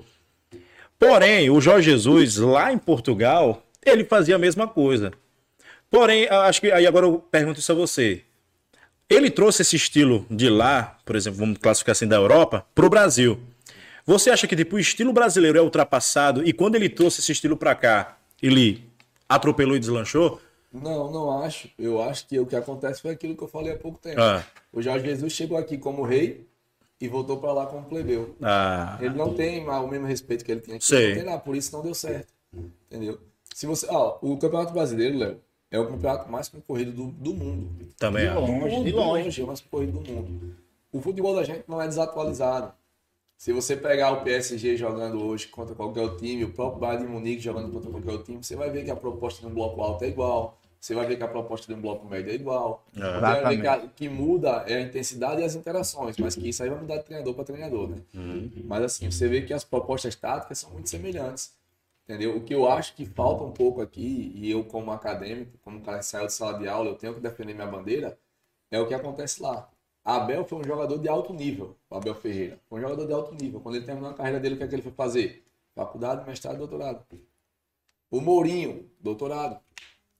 O, o treinador lá, o, o da base de Portugal, não vou lembrar o nome dele agora, foi meu professor. O cara é treinador da Sub-20 de Portugal, ele é meu professor na faculdade. Doutor. Doutor. Pra Entendeu? você ver. Então, assim, são. são o. Acho que é André o nome dele, que é preparador físico do Abel Ferreira. Ele é mais novo do que eu. E ele, eu, quando eu estava lá na Universidade do Porto, eu fui assistir a apresentação do mestrado dele. Ele passou lá, a maior nota é 20, ele passou com 20 valores. Quer dizer, são caras que saem da sala de aula, que estudam aquilo a fundo, se dedicam a fundo e, e- e eu acho que aí tá a diferença. E a gente tá tendo audiência lá em Portugal, viu? É? Cara. Rodrigo Cruz. Rodrigão. Ah. Rodrigo, mandar um abraço pra você. Isso aqui aí. no WhatsApp, ele falou no WhatsApp aqui. Esse aí Ele, é ele até disse aí pra ele que ele disse, de óculos tá botando mais moral. É. Parecendo mais Ele velho. pegou e mandou aqui, ó. Mandou, manda um cheiro para o Hugo aí pra mim. Manda um cheiro para o Hugo aí pra mim, por mim. Ele tá Aí ele botou aqui. aí, é, no Portugal, no português. Manda um oi aí pra mim. Opa! Aí, opa! Os adeptos, olha aí, já sei mandar um. Engajam da Bahia mandar um cheiro, pá. Não, olha aí. Ai, diz Tem um português de Portugal, olha aí. E ele mandou aqui, ó. A gente falando desse assunto, ele falou, ó. O futebol daqui de Portugal não chega aos pés do brasileiro. Qualquer time da Série C do Brasil seria da primeira divisão aqui. Falo porque vive e acompanho os dois países. Com exceção de Porto, Porto. Benfica, é, talvez ali um esporte. Bicho, você vê, você vê jogador que, que tava Ainda aqui tem no- Braga ali por Você vê, fora, você né? vê os caras tava agora. Você vê os caras que estavam aqui no, no. Sai do América pra ir jogar lá, pô. Tipo assim, não desmerecendo o América lá, mas o time tá na Série D, os caras vão jogar lá, pô. O Elitão foi pra lá, né? Segunda, Jean né? Patrick. É. O, o Vaná, goleiro da Vaná. Porto, né? Agora o Vaná teve uma alavancada muito grande, né? O Vaná foi um salto aí. Ele né? foi Ele pra. teve uma oportunidade de ouro nas mãos e É. infelizmente desperdiçou. No né? Porto, né? Ele foi pro Porto, cara. Ele jogou lá, final da taça, ele tava lá, eu assisti esse jogo. Eu botava Vaná de titular no meu Bumba Pet. Pior que, pô, e o pior é que quando ele chegou lá, quem era o goleiro era o Cacilhas, pô. Não, e, e o Cacilhas teve aquele problema no coração É. e o Porto tava na final da Taça de Portugal contra o Sport. Olha Eu, só. fui assistir esse jogo no estádio do Dragão. Pô, somente. E quando chegou lá, no, no- na final do- da Taça de Portugal, como o Cacilhas teve problema no coração, quem jogou foi ele e o jogo foi pros pênaltis. Poxa. Era a chance que ele tinha de se consagrar. Caraca. Aí do lado do Sporting, o goleiro era aquele que foi de São Paulo, acho que é Denis o nome dele. Denis, O Denis. Denis foi lá, pegou três pênaltis, ele não pegou nenhum. Caramba, bicho. Então acabou que ele perdeu uma Às vezes era, não era o dia dele, dele brilhar, É, né? Se ele vai lá e pega dois, três pênaltis, talvez ele tivesse consolidado. Mas um baita goleirão, né? Ele é um grande goleiro. Cara, Baita tipo, goleiro. Aqui Tá no Brasil, boa, tava né? no Coritiba, né? Veio pro ABC. Aquele ano que ele passou aqui no ABC na Série C foi espetacular. a gente tem, tem esse histórico, né? A gente teve um tempo que tinha. Pronto. Vou tocar até nesse ponto agora com você. Os goleiros. Você é ex-goleiro. Eu também. Os goleiros. não aguento isso não, pô. Posso falar com propriedade também. Aí, eu já fui, meu ó. amigo. Já fui jogador do Potiguar de Parramirim. Já treinei no ABC. E- e- Abraço Pombo. ó, Aí, mente aí. A gente bateu uma pelada no frasqueirão, ele tá dizendo pra todo mundo que treinou no ABC, pô. Não, eu já, já treinei lá em 2013, rapaz. Meu, vamos parar por aqui com essa mentira. Hoje, acabou hoje. Mas que é isso? Cara, pô, Você acha que eu vou falar pra um público que tem que nos acompanha? Eu acho que eu vou mentir? O, o cara com uns bracinhos de jacaré desse. Pega o quê? Minha envergadura é boa, olha aí. tem estilo, tem estilo. Tem Tá estilo. vendo? Agora, olha, eu vou, eu vou, vou reforçar. Eu tenho medo quando o cara diz que tem estilo, porque às vezes o cara que mais tem estilo. É o quê? É o dono da bola, é o dono da bola. Eu brinco muito com meus atletas de que eu tinha tudo pra ser um grande goleiro. Eu tinha luva, tinha calça, tinha tinha tudo, menos talento. Eu também. Eu vou Eu também. Eu vou, reforçar, eu vou fazer todos esses cortes depois. O Alisson disse. Matheus Matias disse, você sabe o que eu vou dizer, né? Os caras disseram, eu, eu, eu, olha, eu, eu sou ex-boleiro, eu batia bola. O Alisson confirmou, viu? Não vem dizer, que- não vem dizer que não sou, não, você vai estar nos meus O cortes no cara final me do ano. desafiou, inclusive nesse último jogo agora. Aí de lá no Frasqueirão, eu peguei a sonora, ele me desafiou. Quando a gente ia passando pelo campo, ele disse que numa posição lá, numa falta, ele batia 10, fazia 9. Batia 10, fazia 11, aí foi. É, não, é. Ele fazia 9. Eu disse. Isso pode ser que isso aconteça. né? Não, aí eu peguei e disse: se eu for pro gol, você pegar um goleiro da minha altura, da minha qualidade. Você bate 10 e tá 12. Não, pô. Se você bater os 10, você só faz 5. E os outros... Valendo um jantar. Tá aí, viu, Homem, Mago? pelo amor de Deus. É. Você não consegue bancar um jantar de Alisson, não. Que isso? Perder um jantar pro outro. Homem, um jantar, um jantar com mago é caro. Mas vai que eu ganhe. É, e dá Aí certo. tem Agora, olha, Hugo, fala aqui pra galera. Eu tenho pinta de ex-boleiro, não tem de jogador, hoje eu sou a bola. Jogava muito. Olha aí, ó, o vai... manhã. Não, Você tá fora dos meus cortes, pô. Pô, o único cara, pô, mas... Você corta, você corta, não jogava muito. Ah, eu, vou- fazer isso mesmo, viu? Ver. O Gão, voltando a falar dos goleiros, bicho. Rapaz, a gente tá num- num- numa, a gente tá numa saudade de goleiro aqui no, no, no estado grande, não tá, bicho? Tipo assim, é, é, torcedor do, do América, do ABC e tal, os caras têm saudade dos, dos nomes que, que, que passaram aqui. Fabiano, paredão. Fabiano, aí, aí passou É, Adriano. Rapaz, Fabiano veio aqui, ó. Adriano Paredão, Fabiano Paredão. Rapaz, só. Só jogador. Meu Deus do céu. Goleiro bom, rapaz. Só goleiro bom. Eu- eu- quando o Fabiano Paredão veio aqui, viu, Hugo? Eu até falei, rapaz, era impressionante que no tempo era Adriano Paredão no ABC e Fabiano Paredão. O clássico se movia pelos goleiros, bicho. Tem noção? E, era, e, e pra você ver como a rivalidade é grande, que os caras brigavam pelo goleiro. Não, meu goleiro é melhor. O outro não. Por que a gente não tá dando andamento mais a essa safra assim, essa galera desses goleiros ídolos, bicho? Tipo assim, você, você vê alguma, alguma diferença na, na- nos goleiros de antigamente pros de hoje em dia? Na verdade, é, são duas posições que estão bem escassas, né? Goleiro e centroavante. Camisa 9, né? Camisa Aquele- 9, tá muito Também. escasso, né? Infelizmente, a gente vive uma escassez e isso tem uma explicação também histórica, né? Inclusive, fazendo uma relação com Portugal, eu não vou falar o número exato para não me complicar, mas se colocar no Google aí é facinho de achar. Portugal são 18 times na primeira liga. Salvo engano, são 23 goleiros brasileiros. Caramba, velho. 23. Ele tem mais goleiros do que time na primeira liga de Portugal. Então, quer dizer, a nossa safra de goleiro está saindo muito cedo daqui, né? Porque o povo brasileiro é um povo mais alto, o povo europeu é mais baixo. Goleiro hoje em dia tem essa questão da envergadura da altura, então estão pegando essa safra muito cedo daqi.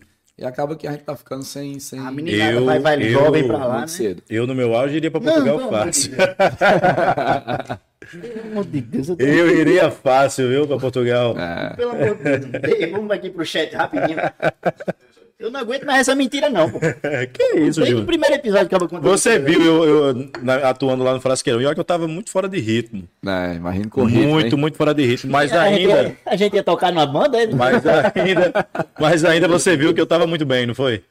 Não, mas Debaixo dos três paus. O pior, o pior é que, tipo assim, os caras chutaram todas as bolas com ele, assim, bateram nele e ele. Em cima dele, né? É, em cima por, por que é dele. difícil você falar que, tipo, fui bem na partida? Posicionamento. E a pelada, a né? pelada, a pelada da imprensa, o, é, é, o- tem O 110 goleiro, o goleiro é posicionamento, né? Posicionamento. Posicionamento. Eu nem sujei meu uniforme, pô. Vou nem dizer não. Por quê? Rapaz, eu vou ficar Vou calado dizer também. Vou ficar calado, vamos lá. Daniel Vitor tá, Daniel Vitor tá aqui dizendo, saudações alvinegras. Beleza, Daniel? Um abraço pro Daniel aí, né? Que Deus quiser, aí o ABC vai, vai consolidar a campanha na Série C aí e subir pra Série B, né? Mas o estadual... Tomara no estadual de Globo, né? Ah, né? Rodrigo Cruz tá aqui também. Fagner Souza, sucesso, cara. Precisamos de caras modernos e atuais como você. Olha aí. Obrigado, Fagner. Abraço. Sandro Borges, rapaz, Sandro Borges mandou uma mensagem massa que a gente falou do Rapaz, Vasco naquela hora. Ele daí. disse, Boa noite. Eu queria Hugo Chacon como técnico do meu Vasco. Seria muito melhor do que o treinador que está lá. Olha aí, Hugão, tá com Deus, moral, viu, se pai? Deus quiser, um dia a gente chega lá. Rapaz, diga aí, Globo e Vasco. Aí o Hugo elimina o Vasco. Aí, no... Aí no outro dia chega a proposta. Quem dera. Focar no Globinho que é melhor. É, né? não, Focar na águia, né, velho? Focar na águia, é. E agora com esse, com esse campeonato aí, com, que classificam quatro, bicho, para as semifinais, deu uma, uma, uma animada assim, porque, tipo assim, você não precisa fazer uma mega campanha para estar disputando a taça, mas também, claro, você não vai querer capengar o campeonato todo dia e ficar ali em quarto e. Eu acho que o novo regulamento do campeonato ele ficou no ideal. Né? Porque nem o time que perdia dois jogos no ano passado estava fora da competição É, já, né? Exatamente. Então, assim, ele mantém todo mundo ativo até o final da competição, porque uns vão estar brigando para cair e outros vão estar brigando para estar entre os quatro. Então, todo mundo vai chegar na última rodada brigando por alguma coisa.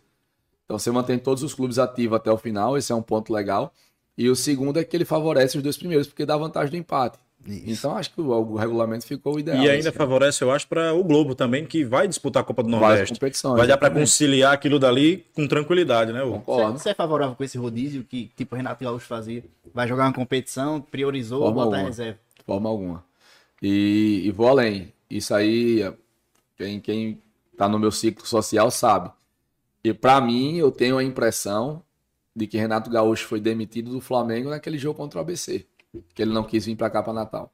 Aquilo ali é, eu, eu achei Isso é ridículo. Aquilo ali que ele fez Um foi. treinador que abandona o Menosprezou, time. menosprezou o nosso estado, menosprezou o ABC, menosprezou a competição e fez algo que, que não faz. O treinador, ele é o líder do processo. Ele sempre tem que estar presente, pô, mesmo que vá com o time reserva, né? Todo Ele tem que dar a cara ali. Entendeu? E ele não vir pra cá, pô, esbandar o time reserva com o treinador reserva pra cá, eu achei aquilo ali vergonhoso. O que você tem, você é, na- lógico, daqui, você tem um- um- um- uma visão da- do futebol potiguar há bastante tempo, né? Aqui o André Luiz Sabino tá querendo saber. Na opinião de, de Hugo, o Globo passou do América e atualmente é a segunda força do futebol potiguar? Não, não. O América é um clube centenário. É, a ABC é um clube centenário. Se a gente disser que o Globo tá, pa- passou desses clubes, a gente tá menosprezando na grandeza do América e do ABC, pô. O Globo fez uma competição muito boa, foi campeão estadual, e esse ano a gente tá tentando fazer outra campanha para repetir o que a gente fez em 2021. Mas mesmo que a gente seja campeão 10 anos seguidos, você dizer que gente- o Globo passou o América, o Globo passou o ABC, você tá menosprezando a história desses clubes. Eu acho que a gente sim tá buscando o nosso espaço, mas sem competir com ninguém. Tá buscando nosso espaço dentre os maiores, né? Que isso hoje é a América ABC. E quem você considera assim a maior rivalidade de vocês? Ah, pelo histórico recente, né, de jogos, o ABC, né? Pelo histórico recente, né? Todos os jogos contra o ABC. O Alisson, quando ele veio aqui, ele disse essa frase que até rodou em tudo que era blog, que o rival dele é o Globo. Não, eu acho que é um pouco de isso, provocação. vi isso. né? Não, não, não, não. Eu digo que o Globo, o maior rival é o ABC pelo histórico recente. Né? Mas, pô, é- o clássico do Rio Grande do Norte, o clássico rei é a América ABC, né? Corretíssimo, até porque a gente tem que, como a gente resgata a história daqui, a gente não pode esquecer. Agora tem um outro clássico que eu sinto saudade, bicho, o Potiba. Ah, velho. Eu, eu sou torcedor do Baraúnas, né? Olha aí. Eu sou de Mossoró, sou nascido em Mossoró. E na minha infância, né, minha adolescência, meus tios de Mossoró me incentivaram a torcer pelo Baraúnas, aquela campanha do, do, do Baraúnas tirou o Vasco, né, com o Cícero Ramalho e tal. Histórico, bicho. Eu ali, eu, eu acompanhei o time naquela época. No ano seguinte que o Baraúnas foi campeão estadual, eu acompanhei o time naquela época. É, Isaías, Nildo, Cícero Ramalho, esses caras tudinho aí marcaram muito minha, minha adolescência ali, né? Eu, eu queria, bicho, ver de volta, sabe? Por isso que eu sou um defensor assíduo do, do, do Campeonato Potiguar, com 10 times, mais a FNF botando pra valer. A FNF ajudando. Potiguar de Corres Novos e Corinthians de Caicó. Isso aí são duas potências que já deviam estar. Tá, o Potiguar tá agora. Tem de o Centenário volta, Paulo entendeu? Ferrense também. É, assim, a nível de clássico, né? Você pega o, o Corinthians de Caicó e o, e o Potiguar de. Seridó. porque Caicó e Novos tem essa, É. essa rixa lá, né? Aí você pega Potiguar e Baraunas, América e ABC. Aí você pega aí um Centenário Paulo Ferrense, que sempre tava fazendo boas campanhas. É. Riachuelo, Ainda tem o Caicó também lá. O Caicó, Alecrim. Alecrim, pô, Santa, Santa- Cruz, Santa Cruz. enfim. Pô, a gente tem que ter, pô. Tem que ter. É, é, é, Eu me lembro antigamente, também, Quando eu pô. era, assim, jovem, quando eu comecei mesmo a acompanhar futebol, assim, por influência do meu pai, caraca, eu me lembro que antigamente o Campeonato Potiguar era disputado como? A chave do interior e a chave, da capital. Era Aí era. E aí Rapaz, dava eu um não sou tão velho assim não, tá, gente? Mas era a chave do interior e chave da capital. Caraca, Dava um gás, mano. meu amigo, Tá a chave do entregando a interior era muito equilibrada, bicho. Tá entregando a Tá idade. entregando. Tá entregando Tá a idade. entregando que é mais velho que o Hugo. Ainda tinha Macau ali que jogava. Macau. Macau. Rapaz, eu tô dizendo que sou velho mesmo, viu? E, ó, aí outra coisa, nessa época aí, tinha um campeonato estadual, acabava o campeonato estadual, a América e a ABC virava potência. Por quê? Porque pegava os melhores jogadores desses times Dos e times, pra lá. Era. E é assim que revela grandes E aí era briga grande, hein? É, é, Rapaz, ABC e América disputa o destaque do Isso. Corinthians de Caicó. é esse processo aí que, a- que as pessoas não enxergam. Né? Você vê, ah, eu, eu sei, e nesse ponto eu defendo a federação, eu sei que é muito gasto. E que muitas vezes os times eles não conseguem arcar com esses gastos. Então, a federação tem medo de abrir uma competição com mais jogos. Você botar dois times a mais, é um mês a mais de competição, é uma folha salarial a mais, é uma viagem a mais, é um jogo a mais, é um E os calendários também de regionais e nacionais acabam não ajudando, O né? calendário, exatamente. Tudo isso eu, eu enxergo, eu concordo, eu sei. Mas, por outro lado, se a gente consegue fazer um campeonato com pelo menos 10 times, é mais atletas para você observar, é mais atletas para você captar, mais clubes para você estar Mercado. tentando crescer, Mais atrativo para a imprensa. mais atrativo para a imprensa, você consegue vender melhor o campeonato e o principal. América ABC, hoje o Globo que está na Série D, né? amanhã qualquer outro time que esteja disputando também a competição nacional, se fortalece com esses jogadores, conseguem fazer boas campanhas, a federação sobe no ranking e entra mais dinheiro. Então, Pois é. é, é uma reação em cadeia que sempre vai ser positiva. Hoje a gente tem que dar graças a Deus que tem a Band que comprou, tem as emissoras que sempre transmitem. Lembrando que amanhã eu estou lá, hein? Tá no jogo do Mecão, né? Narrando América e Santa Cruz. Aí você acompanha Leozão. Manda aí, Leozão, o endereço. 15 horas, canal do YouTube da Band RN. E eu estou lá. Às de 20 horas. Às 20 horas, lá no Frasqueirão. ABC e Potiguar de Corrais Novas. Rapaz, esse pessoal a aqui. gente não tá ligado, viu? Lá no 93 Barretão, Rapaz, o pessoal aqui tá Cada todo mundo. Amanhã tá todo mundo respirando futebol potiguar. Porém, meu amigo, eu vou estar pela tarde, mas à noite também tô acompanhando, meu amigo. Porque lá no Twitter do Portal Futebol da RN tem o tempo real de TR, viu? Vamos acompanhando o TR. do TR, futebol viu? também. Rapaz. Ouvidinho na 96, Olha aí. olhinho na tela da Band e, e também no TR, no Twitter do É bom demais, né, cara? Rapaz, acompanhar futebol assim, e, eu gente, gosto. e a gente tem que dar graças a Deus que hoje tem os veículos que acompanham, pô. Porque eu fico imaginando um cara do comercial ali. Rapaz, como é que vende um campeonato de oito times, velho? né, Como é que vende um campeonato de um mês, bicho, dois meses? Tipo assim, outra coisa que eu acho errado aqui é a base, o campeonato de base. Como é que bota os meninos pra jogar 15 dias, pô? 15 dias. Aí como é que você monta uma equipe? Tipo, o ABC montou, o ABC tá muito bem na copinha, inclusive. O ABC classificado, jogando bem, ganhando do Bragantino, do Jaguariúna. Futebol feminino teve três times, né? Futebol feminino te- tiveram três times. A- a- o pessoal do futebol, a- a- as campeãs do futebol feminino tiveram aqui, a Valência, a Martinha, que foi Do artilheira União. Do União. Meu amigo, é, é- ela contando aqui, se ela contar a história que, do que ela faz pro carroceiro, o burro chora. É, sério. Boy, é, Triste, né? é, é, é, é- é deprimente a situação. Três times disputando um campeonato feminino. Elas agora vão disputar um campeonato nacional e zero apoio. Zero apoio, inclusive. Gosto de reforçar esse pedido aqui. Você que é empreendedor, investidor, procure o União, dê uma forcinha para as meninas de União, elas merecem, vão disputar um campeonato nacional. É, é- é um time que vai criar, já é de tradição aqui no estado, e vai criar ainda mais, vai levar a marca para figuras nacionais, vai jogar contra grandes clubes do Brasil. E, tipo, voltando para essa questão, como é que vende, bicho, um campeonato feminino de três times? Como é que um time vai estampar uma marca aqui, olha, É. mas eu vou jogar dois jogos só. Não, se não for na Aí- boa vontade, não vai não. Não vai? Aí chega agora na base e até perguntar a você, um rapaz perguntou aqui, há algum diamante de posição de meia que pode surgir no sub-20? Eu já alongo essa pergunta. Há alguém na base que você já olha assim com esses olhos, rapaz, esse menino aí vai me dar um... Vários, você pega aí o, o Bob do, do Açu, né? Grande destaque da competição aí do estado sub-20, grande jogador. Você pega o meia do ABC, o David que tá lá hoje, que veio. O David fez base no Atlético Mineiro, jogou no Resende, tá lá com o ABC também na copinha. Tem muito, muitos talentos. né? Você cair pro Globo, o Nino que tá lá em 2001, que vocês falam que parece que o Negueba tem 20 É anos. muito bom de bola. O Aleluia tem 21.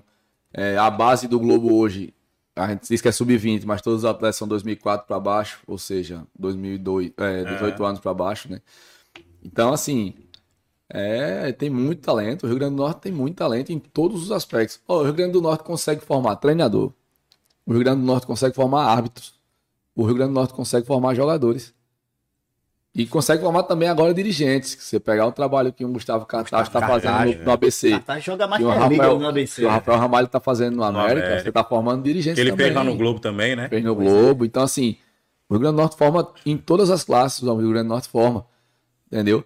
Agora, o que precisa realmente é um pouco mais de empenho, né? Da, dos órgãos superiores. Tem que ter uma atenção, né, velho? Porque é, é, a gente, como você disse, tá formando, a gente tá dando frutos, pô. Isso. É, Se tá dando frutos, pô, se tá tipo assim, tá dando retorno. A galera agora, eu acho que, tipo, esse, esse estadual é o estadual do, re, do reinício, do recomeço da torcida. A torcida precisa, motivada aí, né? precisa de, de futebol, sabe? Nesse momento. E tá todo mundo querendo ir pro estádio, pô. Exato. Quem torce pra ABC tá doido pra ir pro Frasqueirão. Amanhã mesmo, por exemplo, o América vai jogar lá no, na Arena América. Né? Vai, Vai. jogar praticamente dentro de casa. Tipo, o torcedor vai se sentir motivado. Vai ser o primeiro jogo oficial ali do América né, dentro da sua casa. E, tipo, pro América, é show de bola essa iniciativa, essa, essa decisão. Porque, querendo ou não, o América tá entendendo a sua realidade. É isso. Entendeu? Foi lindo ver em Currais Novos da casa cheia lá. Pois velho. é, tá entendendo É sua realidade. bom isso, pô. Entendeu? O América tá entendendo sua realidade. Tá, tipo, saindo da Arena das Dunas, que é um custo altíssimo. Absurdo, cara. Só quem sabe o quanto é caro você abrir a Arena das Dunas para mandar um jogo lá, meu amigo. Então, tipo, tá correto o Souza, né, que assumiu a presença do América de fazer isso, né, de tentar ir adaptando as coisas ali tanto para imprensa, né, para o pessoal mesmo que vai lá para acompanhar o jogo, para o torcedor, entendeu? Então, tipo, amanhã é o start, né? Então, a de amanhã a, a seguir aí, o daqui o que vem para frente, ele vai adaptando e daqui a pouco, de repente, a série dele consegue mandar jogos lá, de repente. Exato. Entendeu? E é interessante, pô, a gente ter isso aí, a gente tem que ter isso aí. É, lá em Ceramirim eu acho massa demais, porque lá em Ceramirim, tipo assim, o Globo tem o estádio dele, o Globo tem o espaço dele lá, Isso. a galera da cidade compra o Globo, sabe? É. É, é, é, tem um, um amigo lá de, de Ceará-Mirim, que tá, trabalha até na Tropical, o Micleison, um abraço, meu irmão, sei que você tá vendo, você mandou até pra galera lá de Ceará-Mirim. É, ele tá lá, ele me vive mostrando assim, rapaz, pai é doido pelo Globo e tal. Ah, pô, Selamirim é, fantástico. É velho. muito bom, né, velho? Você sente aqui o calor lá da cidade. Sim, o povo, o povo Selamirim me abraçou de um jeito absurdo. Ali é espetacular aquilo ali. É, eu, eu até comentei isso em, em outro canal também, a respeito do que eu abri os treinos, né? Meus treinos todos são abertos. É, com exceção, é claro, bola parada, porque enfim, né? Não tem como você deixar aberto os coletivos. Mas todos os treinos são abertos e a, e a população Selamirim vai. Começou dois, três, hoje já tem uns 15 assistindo o treino, Hoje já 20. tá os pitaqueiros, né? vai, eu pitaqueiro, corneteiro. Mas, mas é o pitaqueiro, é, o- é o- é o corneteiro, é o tiozinho do amendoim que a gente fala, que é quem tá lá todo dia. Pois pô. é. É aquele cara que olha no seu olho e diz assim, eu tô confiando em você. É nele, ei, ei, o Mata que é nele que você vai dormir pensando na hora de você escalar o time, né, E, e velho? a expectativa exatamente. para amanhã é muito boa, né? Porque pronto, e o Globo fez uma coisa muito legal, né? Colocou o ingresso com um preço muito acessível. Importante. Muito acessível, muito acessível, até demais, 5 reais, se eu não me engano. né? Isso. O Sim, ingresso verdade. é, é 8, né? Sendo que a Isso. gente fez uma parceria com a empresa e ela, a empresa vai pagar 3 e só vai chegar a 5 no consumidor, né? Tá vendo? Isso é muito bonito. Inclusive, Entendeu? vou deixar já minha crítica. América Futebol Clube, Souza, baixe, pelo amor de Deus, o preço desse ingresso, meu filho. Ingresso de 80 conto você jogando em casa, pô. Peraí, vamos com calma, tá começando lá, bota um preço acessível, pô. A galera que, é- que quer assistir o América, a galera lá de Ceará Mirim vai assistir o Globo. Porque é o time da casa, é mais tá, o ingresso num preço massa pra o povo de lá. E cada um vive sua realidade, pô. A gente não tá na realidade de ingresso de 80 conto, não, pô. A gente- o América não tá na realidade de ingresso de, de 80 reais, pô. Falou, 80 reais pra um cara, um, um pai de família assim. Aí vamos, o América vai fazer quatro jogos lá na, na arena. O Quanto cara tira. Diga aí, ó. O Hugo é bom de matemática. 32, 320 reais. 320 reais, pô, o cara tirar da- do bolso dele em um mês. É. É um absurdo isso aí. Exato. E assim, é, meu desejo, eu falo isso sem nenhum tipo de, de, de hipocrisia, era realmente que o ABC subisse para a Série B, o América subisse para C, o Globo subisse para C, né? Porque eu sinto falta, eu quando jovem, né? Quando mais novo, não sou tão velho quanto o Léo, mas eu. mas eu quando mais novo, eu, eu ia para jogo de América, eu ia para jogo de ABC, Aham. eu ia para jogo de Alecrim. Olha aí. Eu tive no jogo do rebaixamento do Alecrim no Pasqueirão, tava na torcida do Alecrim. Eu tive no jogo do na final do Arena das Dunas de turno que o ABC o Alecrim jogou. E eu sinto falta de ver estádio lotado, cara. Eu Faz sinto falta, falta, né, eu sinto velho? falta de ver estádio lotado. É, hoje em dia a realidade do nosso futebol pede que a gente olhe com mais atenção pro Isso. torcedor, né? A gente tem esse olhar com mais atenção pro torcedor para tentar atrair a família de volta. Infelizmente o Rio Grande do Norte passou por um período, mas que já está, vamos dizer assim, controlado, que as, as torcidas organizadas mandavam nos jogos, né? E a família se afastou totalmente do Total. Todo mundo né? ficava com medo da violência. é. O pessoal, quando falava assim, "Ih, vai ter ABC América. Vixe. E hoje em dia voltou a um período de mais tranquilidade, digamos assim, né? É. Então, eu acho que o momento ideal para a gente se reerguer enquanto futebol do Rio Grande do Norte é esse ano. E fica meu apelo, né? Como eu faço todos os dias para o presidente Marconi, e faço publicamente a todos que estão assistindo, de América, de ABC, Santa Cruz. Lupes faz um trabalho fenomenal no Santa Cruz. Então, todas, toda essa galera, a Sul, Potiguar, enfim, vamos prolongar para não esquecer de ninguém, que re- olhem com atenção pro torcedor. Olhem com atenção pro torcedor, porque quem faz o futebol é o torcedor. Eu me lembro do, do, do último clássico, acho que eu trabalhei assim, é, é, em campo, como repórter, rapaz, ainda. Foi em 2018, acho que foi na final que o América foi campeão. América ABC. 2019. Que a galera invadiu. Isso, 2019. Eu senti a Arena das Dunas com um clima totalmente diferente. A torcida, a torcida empurrou aquele gol do, do de Alisson no final do Cara, foi um negócio surreal. Eu me arrepiava dentro do campo ali, tipo, É, trabalhando. naquele- Tipo, eu não conseguia ouvir o narrador falando aqui, que era E ensurdecedor. naquela cara. temporada, acho que foi a temporada que a torcida abraçou assim de volta, né? Isso. A gente desde o muito primeiro também, clássico, muito também por conta das né, farpas que aconteciam no Twitter. O Padang soltava um, aí vinha dirigente do ABC. Lembro. Mas era, era- tem que apimentar a classe, na minha opinião. né? Era uma brincadeira Isso, na minha Isso, opinião, isso. tem que apimentar o clássico, Não porque o torcedor, o torcedor chega ali junto e tipo, eita, o Padang que tá começando ali a incendiar o clássico, eu acho, eu acho que esse ano vai ser o ano que a gente vai ter isso de volta. É. Porque a gente tem o Globo brigando, a gente vê um Potiguar de Corrais Novos subindo, aí em ascensão. É. Aí, meu amigo, os grandes vão ter que se mexer pra, pra chamar o povo. Se não se Porque eu, eu, eu, par- particularmente, eu sou encantado com, com o Globo, eu sou encantado com o Potiguar. Eu gosto do Potiguar de Mossoró pra caramba. apesar Botou do torcida Potiguar- lá, hein? Botou torcida. lá. Botou muita torcida, né? E é, é até isso. O que, que você espera da torcida do Globo amanhã, bicho? Tá esperando uma casa cheia, a galera caldeirada. espero, espero, espero que, Primeiro que, o, que o povo compareça, né? Fica também desde já o meu convite a todos, né? Que compareçam no jogo de amanhã. Porque a, a única forma que o Globo tem de repetir o feito desse ano é com a torcida. Se a torcida jogar junto, a gente tem grande possibilidade de alcançar grandes feitos. Né? E a gente espera que, com a visibilidade que o Globo está trazendo para Ceará Mirim, através da Copa do Nordeste, da Copa do Brasil e tudo isso, o povo retribua indo para o estádio. Estamos fazendo campanha, amanhã taxista não paga, mototaxista não paga, né? E aí, se o, o, o taxista que vai lá entrar de graça levar quatro, o taxista que vai de graça levar um, a gente já bota um bocadinho de gente. vendo, velho? Isso aí é, isso é campanha. Quem é o pô. marketing do Globo, hein, meu amigo? Porque É, aí é. é o marketing bom, viu? Aí é genial, pô. Genial, Ah, genial. pô. rapaz, isso daí. Enche lá o barretão, meu amigo. É calor grande, viu? É, Exatamente. velho. O técnico sente muito bicho no ouvido. Sente. Mas tipo, tu já ano- mexeu. Seja sincero, você já mexeu alguma vez porque Não. o cara ficou no seu ouvido lá? Nunca, nunca. Uh, tira esse bicho pra atenção. Isso não, que eu acho que é, é se for só por isso, é um desrespeito com o meu trabalho, né? Sim. Agora, é claro que eu entendo o torcedor, pô, o torcedor, O cara quando fica lá. pô, o cara olha pro jogo, o time tá perdendo, ele não quer saber de formação, ele não quer, ele quer saber de botar atacante. E, e quando você tá, por exemplo, você vai assistir muito aos jogos de futebol. Vou. E quando você tá lá de cima da arquibancada, você consegue enxergar É, totalmente diferente. é diferente. do que é tá no campo de é jogo. diferente. A visão do jogo do, do torcedor é diferente. Isso. Eu, eu costumo dizer assim, que o torcedor ele consegue enxergar mais nuances do jogo do que o treinador.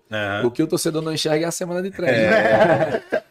Porque ali na semana de treino você, vamos lá, às vezes você tem um atacante que é rápido, que é não sei o que, tal, tal, tal. O torcedor olha pra rapidez, pra habilidade, pra não sei o que. O torcedor não olha que esse cara que é rápido, ele não recompõe a linha pra marcar. Ah. Fica mais vulnerável. Torcedor não, não entende que aquele cara que é rápido, que é não sei o que, ele cansa com 30 minutos. Então, assim, tudo isso é o treinador que tá acompanhando a semana de treino, é que sabe o melhor opção. A galera cobra, não deixa Cobra, de cobra. Verdade. Ah, esse jogo agora contra o ABC lá, no meu, no meu ouvido, a torcida do ABC era o tempo todo mais zoada. Isso é gostoso, cara. Isso é gostoso demais. Eu não gosto de passar pelo que eu passei na copinha. Aham. Isso aí eu não gosto. Eu fui lá pro jogo contra o São Paulo, a torcida lotou o estádio, mas lotou mesmo. mano. A torcida, acho que é 15 mil torcedores no estádio lá de São Bernardo dos Campos.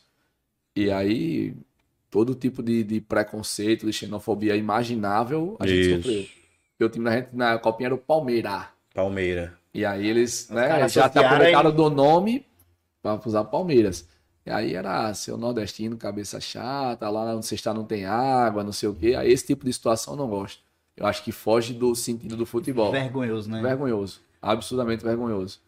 Mas o que a torcida do ABC fez ontem, o que a torcida da América faz nos jogos, o que a torcida do Globo vai fazer amanhã, de torcer, de, de incentivar, de apoiar e de cornetar o adversário, aí tem que Faz ter. parte, tem né? que ter. Eu acho uma coisa, que eu acho interessante, ele falou dos caras lá de São Paulo. A gente é caloroso, né, velho? É. A gente recepciona. É. Os bichos vêm pra cá. Vem a passar gente... férias aqui onde a gente É, mora, não, né? pô, é, A gente recepciona os caras. Tipo, os caras vêm pra cá, a gente passa o calor da- do, do nordestino. Aí quando os caras, a gente vai pra lá, você escuta esse tipo de coisa. Escuta, pô. Pois é, tá vendo? E, e diferentemente do, do, do que dever- deveria ser feito, né? Inclusive, eu queria até, já que você falou copinha, pra deixar registrado aqui também é, é, o- o- os parabéns que eu dou pro Palmeiras, que deu, deu uns equipamentos pra galera do. Açu, do, do, do, da, do Açu da copinha. Isso é sensacional. Maravilhoso. Você olhar com, com outros olhos, bicho, você vê, tipo assim, vê com os olhos de humanidade, sabe? É. Porque o, o time do Açu não é um time rico, pô. É, Não é time rico, é, é longe de ser rico aqui no estado. A base do aço é um projeto, né? projeto vai Isso, lá, pô. né? Aí, Ariel lá. aí os caras precisam desse, desse, é, desse estímulo, desse incentivo, De suporte, né? desse olhar mais humano pro, pro, pro cara. Né, Eu ah, também parabenizo o Gilmar, primeiro, pela campanha que tá fazendo com a BT. Sensacional, O Gilmar é o, é o rei da base aqui, né? Gilmar é o Todo coroa da Gilmar- base. Gilmar arrasta alguma coisa aqui. Mas também parabenizar o Raul com a sua, né? Raul, sim, Que, que campanha, né? Assim, de ir pra uma copinha, de encarar de frente. Aí eu, eu mandei até uma mensagem pra ele. Eu, eu tive lá, eu sei o quanto é desleal você enfrentar um Palmeiras, você enfrentar um São Paulo. É. Eu sei o quanto é desleal. É, é absurdamente A perna, do, diferente. a perna do menino lá treme, né, diferente. velho? Você pega, pô, o Visão fez aquela campanha espetacular, tomou oito do Corinthians. Pois é. É diferente, é diferente. Mas, contudo, cair lá, a coragem que eles tiveram, a forma com que eles representaram o Estado, jogando até o final, na lealdade, com vontade, com dedicação, pô, isso merece ser reconhecido. Né? Isso tem que ser reconhecido e tem que ser louvado, né? E a- a- o Palmeiras foi lá, deu material e tudo isso. O São Paulo não fez o mesmo conosco. Mas pós-jogo eu tive uma. Eu digo, sempre brinco, foi a melhor aula de futebol que eu já tive na minha vida. Foi quando eu conversei com o treinador do São Paulo pós-jogo. Né? Que ele disse: Hugo, eu tenho um analista para trazer para mim os dados até de altura dos seus atletas. Então eu sabia que sua zaga era baixa, E eu sabia que o meu meia era mais alto do que seus zagueiros, então eu colocava sempre o meia e o centroavante para dobrar nos seus zagueiros. A gente tomou nove de São Paulo, foi seis gols de cabeça. Os Quer caras já dizer, o scout dos caras é absurdo, os caras É. sabem tudo, velho. E nego acha que, tipo, ah, ninguém vai atrás de, Não é isso? de informações E, do. e E tu, a gente? e tu toma nove do São Paulo e como é que tu reage depois? Como é que a meninada. É porque era menino. Menina, a gente, na comissão técnica de 4, 5 pessoas. E- e como os é que- com 30 na comissão E, técnica. e como é que reage, bicho? Como é que tu diz pro menino desse rapaz? Foi nove, mas foi de São Paulo. Não, a gente, é, lá no- na Copinha, o que eu sempre falo, foi o. Eu acho que foi o jogo mais difícil da minha vida. Foi aquele jogo contra o São Paulo. Em todos os sentidos. Difícil pelo nível do jogo, difícil pelo resultado do jogo, difícil pela forma com que a mídia cobriu o pós-jogo, né? Porque eu saí no Globo Esporte Nacional, os caras tiraram um chacota no Globo Esporte Nacional. Entendeu? Então, assim, foi o jogo mais difícil, mas foi o jogo também que mais me ensinou. Né? E acredito que para os atletas também foi o jogo que mais ensinou. Na chuva, É, banho é. de chuva. Pô, a gente tomou um banho de chuva absurdo lá, terminou o jogo. Eu, eu sempre conto essa história. Eu não vou dizer o nome para depois os caras não tirar onda com ele. Mas o, um jogador nosso lá da defesa, quando terminou o jogo, eu cheguei no vestiário ele chorando. Aí eu fui lá, abracei ele, eu disse, pô, não fica assim não, cara, não, acontece tal, não sei o quê.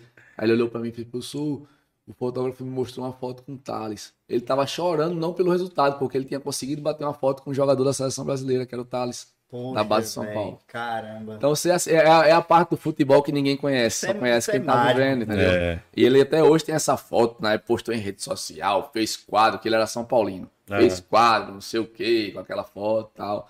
Então, assim, são coisas que o futebol nos proporciona que vão além das quatro linhas, né?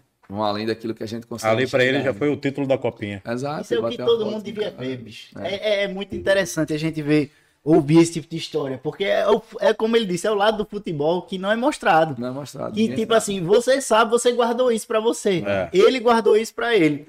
Mas ninguém mais sabia disso, pô. Isso é muito, muito massa. É uma história, tipo, o, o, o que o futebol proporciona pra, pra jovens, pra adolescentes, pra adultos, até pra gente já em final de carreira, às vezes, é, é, único, né, velho? E, e como é que você trata, assim, também o emocional da, da, da galera, bicho, desse, do- desse time do Globo de agora, principalmente? É, você trata, é, tipo assim, sempre tem um, um- um jogador assim que, que vai ficar meio chateado quando sair. Claro. Tem- sempre tem um, caso, tipo, tá jogando bem, você substituiu. Como é que você, você lida com essa parte emocional, velho? Ah, eu acho que eu costumo sempre buscar a verdade. Né? Quem trabalha com a sinceridade, quem trabalha com a verdade, não teme retaliação.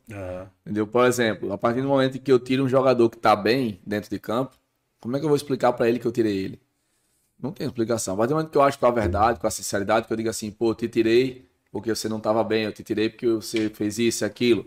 Ele pode até ficar chateado, mas ele vai saber que eu tô sendo sincero com ele.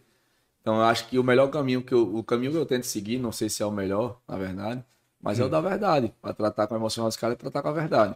Caso haja alguma dúvida, eu vou lá, peço para o analista, tal, pego os lances do jogador aqui, veja se realmente ele estava bem no jogo, não estava. E se acontecer de eu errar, vai e peço desculpa tranquilamente. Eu Já- não já chegou a pedir já, desculpa, já Várias vezes, várias vezes. Acho que faz parte também, né? É do humano. profissional, né? É humano. pô. Eu, eu vou dizer para os caras que eu sou perfeito, que eu acerto sempre. Ninguém é perfeito, pô. A gente Não. erra. Agora, eu sempre busco errar com a justiça. Claro. Entendeu? Eu sempre busco errar fazendo aquilo que eu acho que é certo. Por um momento eu acho que aquilo é certo. Depois eu vou reavaliar. Se eu errar, eu vou chamar o cara e vou dizer, ó, meu irmão, É eu tinha essa como- impressão, mas eu errei. Pronto. É como foi no jogo agora do domingo passado. O placar de 4 a 2 não diz o que foi o jogo, por exemplo. Porque, tipo, quem vê assim, de, ih, caraca, o ABC deve ter amassado. atropelou e tal. né? Mas não, o Globo, mesmo após os 4 a 2 ainda continuou insistindo ali, buscando, tentando diminuir o jogo, né? placar, entendeu? Então, não diz, ó, às vezes o, o resultado não condiz o que é a partida. A gente sempre trata como duas, duas frentes, né? O resultado e o desempenho. É. O resultado do jogo contra o ABC foi péssimo. O desempenho do jogador. eu me lembro que até acho que eu filmei a coletiva que você estava fazendo lá isso. e você falou, tipo, o jogador, o treinador que, que diz que tá feliz com a vitória tá morto. Ah, tá. Entendeu? Não, tá. Porém, tipo, pelo desempenho que a minha equipe teve, eu tô feliz. Só claro, o resultado não foi o que a gente queria, Ah, né? Entendeu? treinador que perdeu um jogo e de sair dizendo que tá feliz, ele pode sair É da doido, profissão. né? né? Pois é. Mas realmente eu fiquei feliz com o desempenho, reavaliando o jogo, fiquei mais feliz ainda, né, por, por nuances táticas da partida, né, por ver algumas coisas que a gente treinou acontecendo de fato.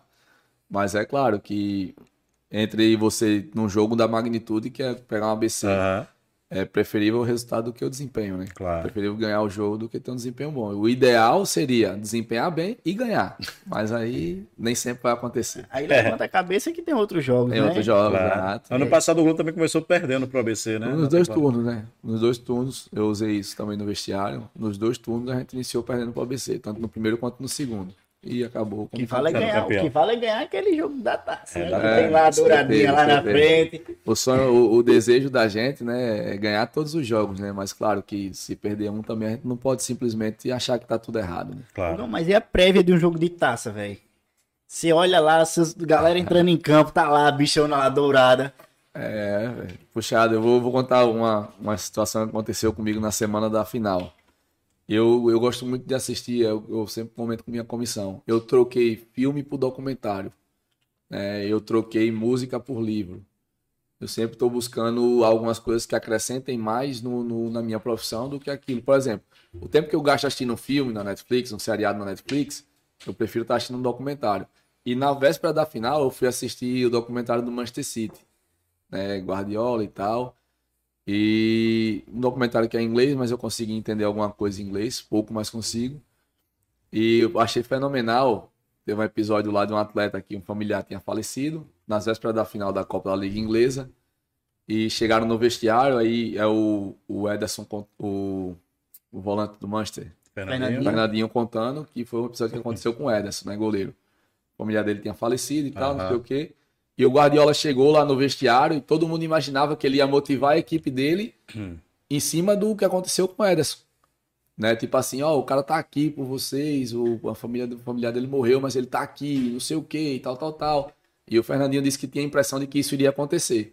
Guardiola chega no vestiário, só fala de tática, não fala nada do que aconteceu com o Ederson. Ó, vamos jogar assim, o time é assim, o adversário é assim, vamos fazer isso, vamos fazer aquilo.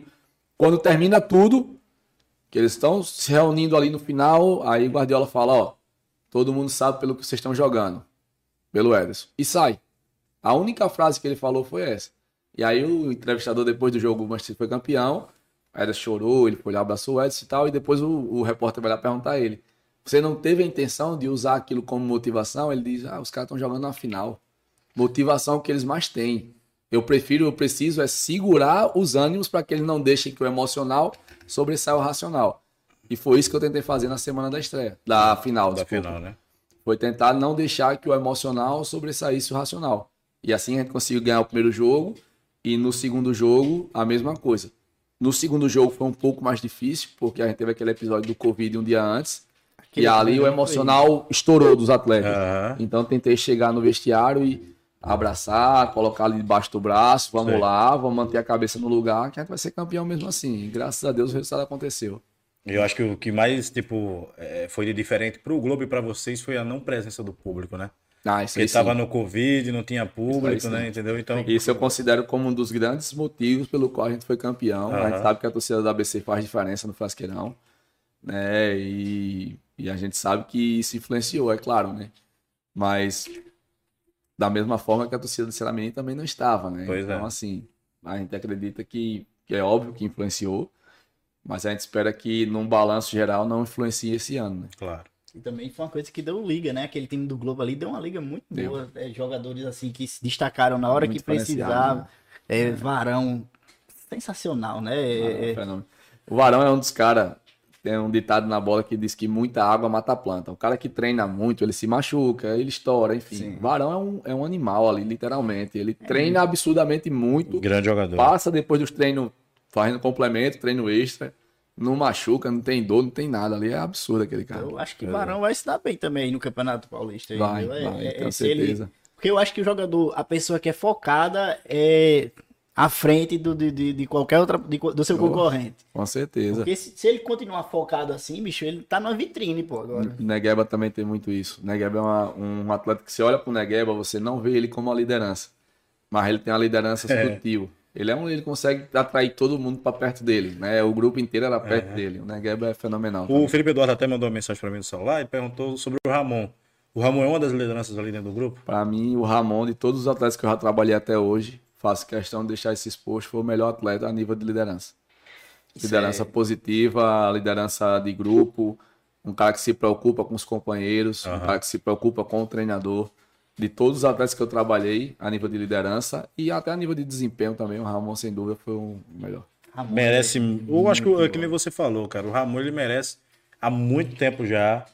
Ele merece estar num, num, num salto maior, num clube já é, de, de, de presença maior no futebol nacional. Com certeza. Entendeu? É um jogador muito dedicado, muito responsável, muito profissional. Né? Acredito que esse seja o ano agora. Ele é, vem no rapaz. Globo no Campeonato Potiguar, no, no, Copa do na Copa Nordeste. do Nordeste, no Campeonato Brasileiro. É, eu tenho uma oportunidade muito grande de ter muitos jogos, né? Claro. São três, são três é, é, O competições, calendário vai né? O ser calendário é, cheio. mais recheado do que no ano passado. Com né? certeza, sem dúvida. Como é que você vai, você vai lidar com isso? É muita coisa, né? Ah, nosso grupo tem 33 atletas, né? Já pra isso. E É o Globo segue olhando o mercado, né? É o caso do Claro, Matos que chegou. Tem, é, é isso que eu ia até perguntar. É, tá fechado ou cabe mais gente ainda? É, o grupo de futebol nunca tá Hum. fechado. Coração de mãe, né? É, coração de mãe, sempre cabe mais um. Desde que venha pra ajudar, desde que venha pra, pra se comprometer com o projeto. Se o mercado favorecer, então. Favorecer, sempre tem. Apareceu uma brechinha aí de um cara que ali Com agrada. certeza. Você busca, é, é- é- eu acho massa que eu, eu vejo na- nas suas contratações, o que eu analiso, é que você é estilo que nem o Renatinho também procura. Você tem um, um padrão, Sim. você tem um Tem padrão um ali. perfil, né? Isso. E você procura o cara que se encaixa no seu padrão. É. Não é qualquer jogador que chega no Globo. Forma alguma. Do é. mesmo jeito que não é qualquer jogador que chega no América hoje em dia. Exato. E é, e é bem isso aí mesmo. A gente tem que procurar atletas que compactuem com aquilo que a gente tem de ideia de jogo, né? De modelo de jogo. A gente joga com, com extremos. Né? Gosta de extremos de velocidade. Eu vou trazer um extremo técnico, Ah. cadencia jogo, aí foge do meu modelo de jogo. Vai ser ruim pro atleta e vai ser ruim pra mim. E o né? Matson chega pra fazer uma briga boa com o Romulo. A briga ali agora pega fogo, hein? Vai pegar fogo, rapaz. Porque são dois caras que na Falando- área sabem o que faz. Tá. Falando em jogador, a gente tá com uma audiência qualificada aqui, viu? Núbio Flávio. Ó, Núbio sempre, sempre aparecendo, Núbio, rapaz. Núbio, Quando tiver aqui em e vai que Natal, venha pra cá, homem. o chip, o chip estourado tem um no contato dele. Vou falar com você, viu? O chip desse menino aqui, homem. Ah. Guarda esse chip, pelo amor de Deus. O chip desse homem pesa umas duas toneladas. Que isso, Esse chip, esse chip aí, se botar no leilão, Ixi, é rapaz. caro, viu, meu amigo? O primeiro lance desse chip aí. Esse é o chip que o telefone dele toca mais do que o Barcelona de Guardiola.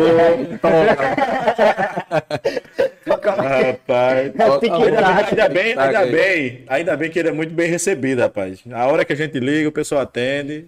É o que importa. É porque a gente é assim, sabe? A gente quer é, é, conhecer o cara. Exato. A gente não quer, não quer que você venha aqui pra eu lhe julgar, pra eu estar lhe dizendo que sua função é essa e o que você fez e não deixou de fazer.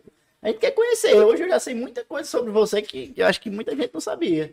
E às vezes o cara também quer que o povo conheça ele, sabe? Claro, claro. Porque o povo é, é, é, robotiza muito, né? É. O Núbio falou aí, ó. Há uma vida fora Tô do futebol. voltando né? pra descer. Olha. Olha aí. Núbio, se isso for verdade, meu amigo. Eu já sabia dessa. Sei de nada. Rapaz.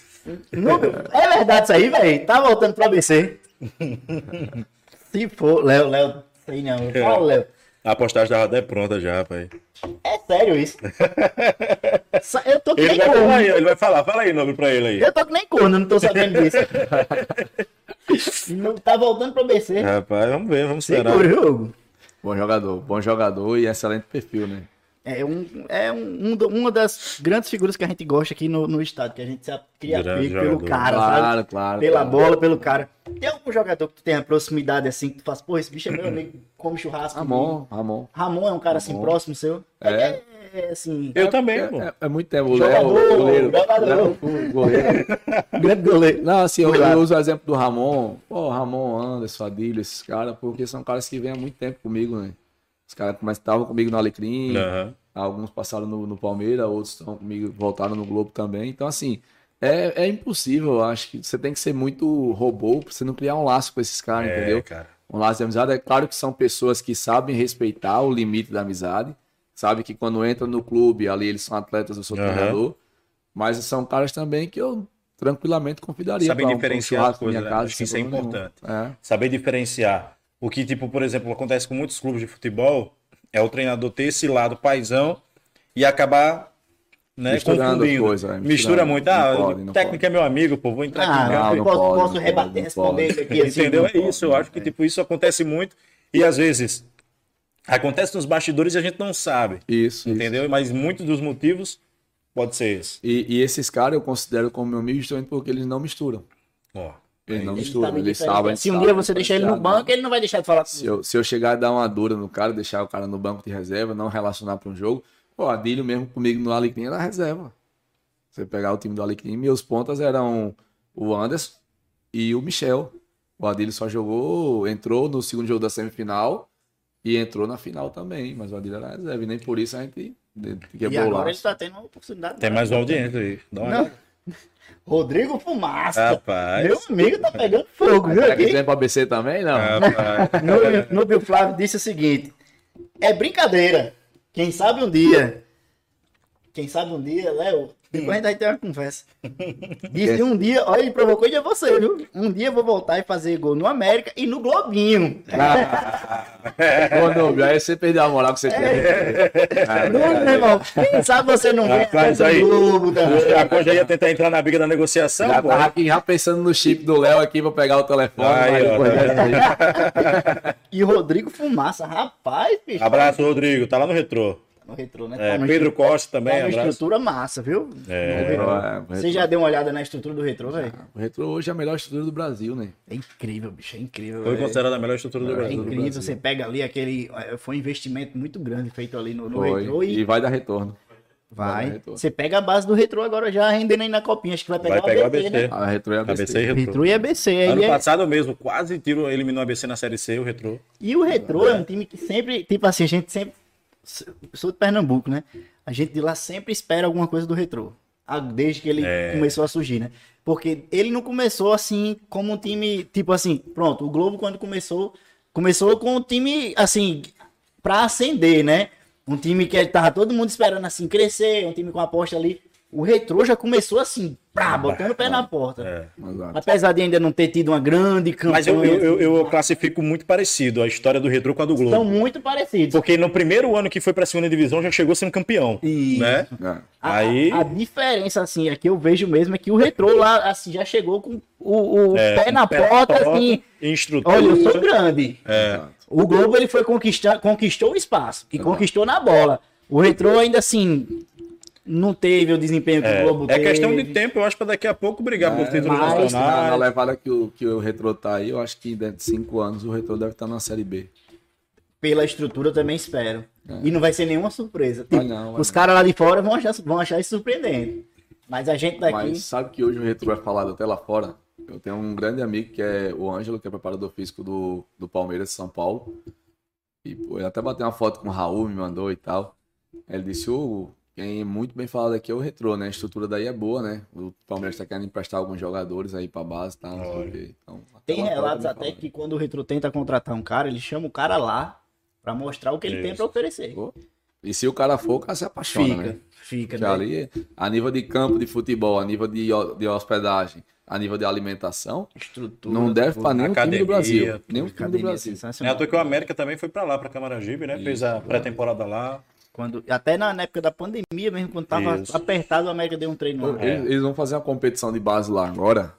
Vai vir todos os times grandes do Brasil, Flamengo, Atlético Mineiro e tal.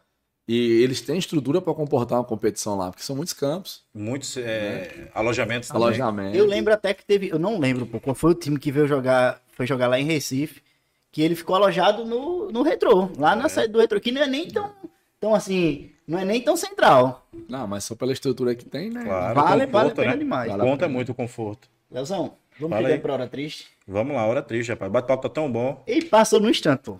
Duas horinhas batendo papo. É ligeiro mesmo. Voou, né? Com essa boa tem que passar O rápido, homem, né? o homem tem que descansar, que amanhã ele tem que estar com a É, cabeça... rapaz. Será que ele dorme hoje? Ih, rapaz. Rapaz, eu- sei. Dormo tarde, dormo tarde. Pré- Pré-jogo, eu acho que o cara dorme. Dorme tarde, quatro e meia da manhã, ainda recebe uma mensagem. É uma mensagem pra mim. É, assim, O professor tá aí, ó. Professor, Todas peguei- as informações do seu adversário. É. é, mas eu tenho, eu tenho um- boas pessoas ao redor, né? Isso torna, torna o trabalho bem mais fácil, né? Hugão, tô torcendo por você, meu irmão. Obrigado. Torço pelo futebol potiguar, torço que você cresça aqui, prospere bastante o nosso estado. Sempre que vem um, um cara, um potiguar aqui, eu fico animado demais, porque eu torço demais, bicho. Eu quero que os caras, eu quero que o estado daqui cresça, sabe? Eu quero que o futebol daqui cresça. Porque a gente depende também do futebol daqui. Tomara que ABC e Globo subam da D pra C, o ABC subir pra da C pra B, também. o América suba também. Pô, pô, acabei me enganando. Que ano? América e Globo subam da D pra C, ABC ABC subir da C pra B, ou se permanecer na C. Olha só, três times daqui na Série C É- já muda Véi, totalmente. é outro Ah, cenário. É mercado pra você que é Oh, treinador. Já muda totalmente o cenário. Ter três equipes aqui na Série C. Imagina só, ano que vem ABC na Série B, América e Globo na Série C, Oh. mais dois times na Série D, né? Porque se classificam Pois dois. é. Exatamente. Pô, a gente, aí São vai- cinco equipes aí nacional. que vão ter calendário o ano, O ano todo. todo. Quanto tempo que a gente não vê isso? Aí o nível do Campeonato Potiguar do ano que vem, né? Aí o Campeonato Potiguar já seria mais disputado e abriria uma Todo mundo brigando. Aí abriria o meu sonho Copa do. Nordeste aí, ó, com duas equipes, querendo ou não. Duas equipes que sobem no ranking também. É. É, Entendeu? não, eu queria, eu quero demais que, que dê tudo certo, que seu trabalho prospere bastante, Amém. que o Globo vá muito bem no Campeonato Potiguar, na Copa do Nordeste. Lembre da camisa que eu dou sorte, eu dou sorte. Vamos, vamos trazer sim. o Globo na Copa do Nordeste, Copa do Brasil, Campeonato Brasileiro. Rapaz, Olha, no dia que eu ganhar a camisa do Globo, eu vim com ela, hein? Vestido. vem- vamos ver. Pronto, eu, eu já vim, eu vim, eu vim com o do União, eu vim com o do União aqui. Vestido de Globo. No último programa do ano eu vim com a camisa do União. A galera achou muito massa, porque a galera de lá, né, do União. Sim, sim. Porque a gente tava divulgando aqui o time do- do- da- das meninas. É. E quando o Globo vier, Leozão, vamos dar destino a- a- ao presente que a gente recebeu aqui. Tá Aqui, ó. Vamos fazer no Instagram. Vamos fazer um sorteuzão desse calção aqui. Faltam quantos seguidores pra gente chegar a 3 mil? No, no- quantos inscritos no No YouTube? YouTube. Rapaz, falta pouco, hein? 67? Olha, eu acho que agora a gente bate. Se inscreva aí no canal. 67. Olha, a gente batendo 3 mil. A gente vai sortear o calção do Globo. Oficial. Oficial do Globo, viu? Manda mais uma camisa pro sorteio. Pronto, fechou. Tem camisa, meu amigo. Vamos sortear a camisa e o calção. O kit, a gente vai, vai E se você sortear. for jogador, o Hugo vai dar uma olhada pra saber se você tem Uh, capacidade. essa camisa, Porque essa o uniforme camisa, já- Pela tem. forma que você veste o calção, saber. É, pela camisa. você. Uh, essa camisa pode ser autografada pelo elenco do Globo e por você? Pode. Olha aí. Galera, vamos movimentar Ceará Mirim. Eu quero ver Ceará Mirim se inscrevendo É, no YouTube do Futecast RN. Vai ganhar o calção. o calção do Globo chegando a 3 mil, tá? A gente vai soltar no Instagram essa promoção, essa, essa promoção, né? Pro- Um É sorteio. sorteio. A gente vai soltar no Instagram. Chegando a 3 mil inscritos no YouTube, a gente vai soltar no Instagram o sorteio do calção do Globo. Aqui, ó, lindo, viu? A águia zona aqui, Deixa eu tirar. Vamos tirar, né? Tira aí, tira aí, tira aí, abre aí. Vamos abrir. dono é... vai, vai gostar. Tem que mostrar a Mostra qualidade. Ei, Olha aí. que é isso, meu amigo? Olha essa águia aqui, pô. Esse escudo novo do Globo tá bonito, viu? Calção oficial de jogo do Globo. E o Hugo ainda vai trazer uma camisa autografada pelo elenco e por ele. É. Gente, se inscreva, viu? Porque você pode estar pegando aqui a- o uniforme do campeão estadual. Quando Deus bater quiser. 3 mil, 3 mil inscritos no Futecast RN. Vai sair calção e camisa autografada do Globo. Leozão, vamos agora pro bate-bola com o Hugo. vamos pro Hugo, é o bate-bola. seguinte, você já foi da bola, você sabe. Não vai escapar não do nosso bate-bola, hein? Vamos lá. Sabe aquele treino de goleiro que Léo não conhece? Que o cara chuta a bola pra você, você pega aqui, rola aqui já. É, já vai. Desse jeito, viu? Não, gente- vai bater. A gente diz uma palavra e você rebate a primeira coisa que vier na sua cabeça. Eu começo ou tu começa? Comece. Vou começar. Globo. Time muito promissor e que futuramente vai ser uma das grandes potências do Rio Grande do Norte. Responsabilidade. Lidar com sonhos, lidar com projetos e trabalhar dessa forma com a maior justiça possível. Um objetivo. Ser treinador da seleção brasileira. Eita, Eita. caraca. Um objetivo pra 2022. É, ser campeão estadual e subir para a Série C. Léo, vou só interromper aqui rapidinho. Fala quem vê. Você não sabe quem tá assistindo a gente. Quer ver o Alisson? Não. Daniel Poroso. Rapaz, Eu sou seu fã, pô. Poroso. Daniel, eu quero. Poroso, antes de você. Vamos, vamos falar espanhol? Agora falar em espanhol.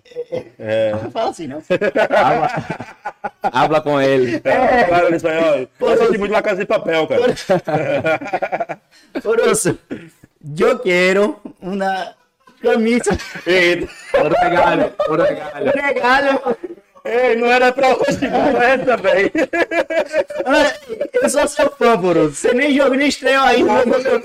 Botou português. Olha só como é que a gente tá encerrando. Eu, eu, eu, eu sou tu fã. Tu fã?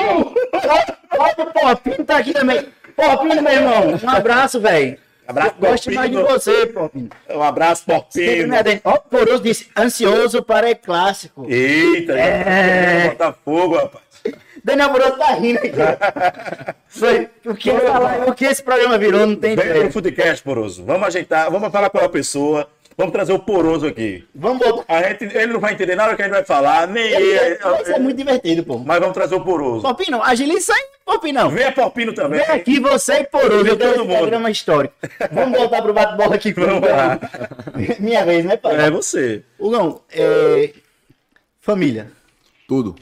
Rapaz, aí me pegou, porque eu ia falar família, mas aí eu vou numa que pode é, é, é, mexer também com você. Família Globo. Um, o episódio mais importante da minha vida profissional. Vamos encerrar agora. Vamos lá. Futebol. Uma paixão, um amor, uma forma de viver, mas nada além disso.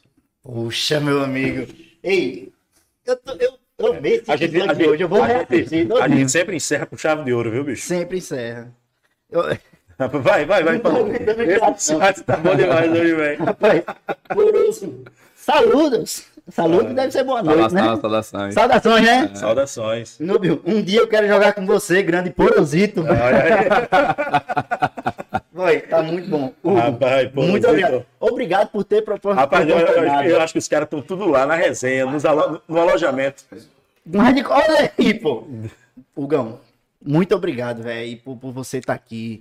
Obrigado por você disponibilizar o seu tempo, velho. Caramba, o Cara, tem jogo amanhã. É, Tem rapaz. jogo amanhã, viu? E tá aqui hoje até agora aqui com a gente, batendo esse papo. Muito bacana. A gente espera você aqui novamente. Renatinho Potiguar fez uma promessa e eu quero que você faça também. Sendo- Campeão estadual Vai ter que vir no né? domingo ou na quarta. No outro, na, na terça-feira seguinte é o título estadual. Passa aqui. Ó, eu vou dizer mais, hein? Atenção. Vou falar com exclusividade, já que tem Já muita vai gente. falar? aí. Já vai abrir? Vamos falar, vamos falar? Fique ligado aí. Quer que eu fale agora? Vá. Posso mande falar? bala, mande bala. Final do Campeonato Estadual, episódio especial, direto do lugar da decisão. Seja na Arena, seja Barretão, ou seja Frasqueiro. Frasqueirão, ou em qualquer outro lugar. Final do Campeonato Potiguar vai ter Footcast Especial. especial lá no lugar onde vai ser a final. Olha aí, quer mais? Rapaz, Quer mais só o Hugão trazendo a taça aqui. rapaz Se é. Deus quiser. Renatinho prometeu, a gente Rapaz, imagine só, a gente vai estar lá nesse episódio especial e em seguida vai vir um campeão pra cá. Ah, Será que é- nós tá com moral? Aí eu choro no tempo. Porra, o chip, gente, o chip tá com tudo. a gente, a gente tem que, a gente tem que usar, a gente tem que usar seu time pesado, seu, seu chip pesado pra Vamos gente lá. trazer assim pra. Já tem o Poroso, já, tem essa galera aí. Vai, mas tá muito engraçado aqui, Porpino, pra cima deles. Valeu, Bora, Porpino. Porpino. Abraço. Embora, meu irmão, a gente gosta demais de você. Rodrigo Fumaça também tá aqui. Os caras chamando Fuma Show, meu velho. Uma show. Vamos dar o último alô pra galera do chat. Vamos lá. Acorda pra correr, PE, André Luiz Sabino, Rodrigo Cruz, tá lá em Portugal. Rodrigão. Portugal eu sei falar? É, Daniel tá Vitor, um com também tá espanhol. aqui. Fagner Cruz e essa galera da resenha final. Núbio Flávio, Poroso, El Porosito. El Porosito. Aqui também, Rodrigo Fumaça também tá aqui. Abraço, Rodrigo. Rodrigo Fumaça, cara, legal demais essa galera aqui comparecendo. Luiz Eduardo Oliveira, Aron Oliveira, Mauro, Mauro Furini também tá aqui. É... Ixi, tem uma galera grande. Medros também tá aqui. Caramba, bicho, tem muita mensagem. Luiz Eduardo Oliveira, Beto Souza, Iris Regina, minha sogra, um beijo, minha sogra, tudo de bom pra gente. Tem uns nomes em chinês também comentando. É. Internacional demais. Roger Rosenberg, Edmilson Bezerra, Sandro Borges. Muito obrigado a você pela sua audiência. Obrigado por ter assistido todo esse programa. Vai ficar no YouTube. Vai. Depois vai estar nas plataformas de áudio, Spotify, Exatamente. Deezer, Amazon Music. Já deixa, já, deixa, já deixa o seu joinha. Inscreve inscreva no, canal. porque vai ter sorteio. Chegando a 3 mil inscritos, tá aqui. Tá Já tá prometido, aqui, vai ter sorteio aí. Calção, camisa do, do Globo autografada pra quem Rapaz, e a gente ainda vai ganhar a camisa. Que tô muito feliz. Ei, eu tô. Não, hoje, hoje foi sensacional. Eu vou pra casa feliz demais. Eu que ainda demorar a dormir hoje sou eu. Igão, mais uma vez, obrigado, meu velho. Vamos encerrando com chave de ouro. Dá Um abraço um- pra todos vocês. Até a próxima, né? Terça-feira que vem, Rodrigo Ferreira, Valeu, aqui no E podcast. Rodrigo Ferreira, viu? Tamo junto, valeu! Valeu.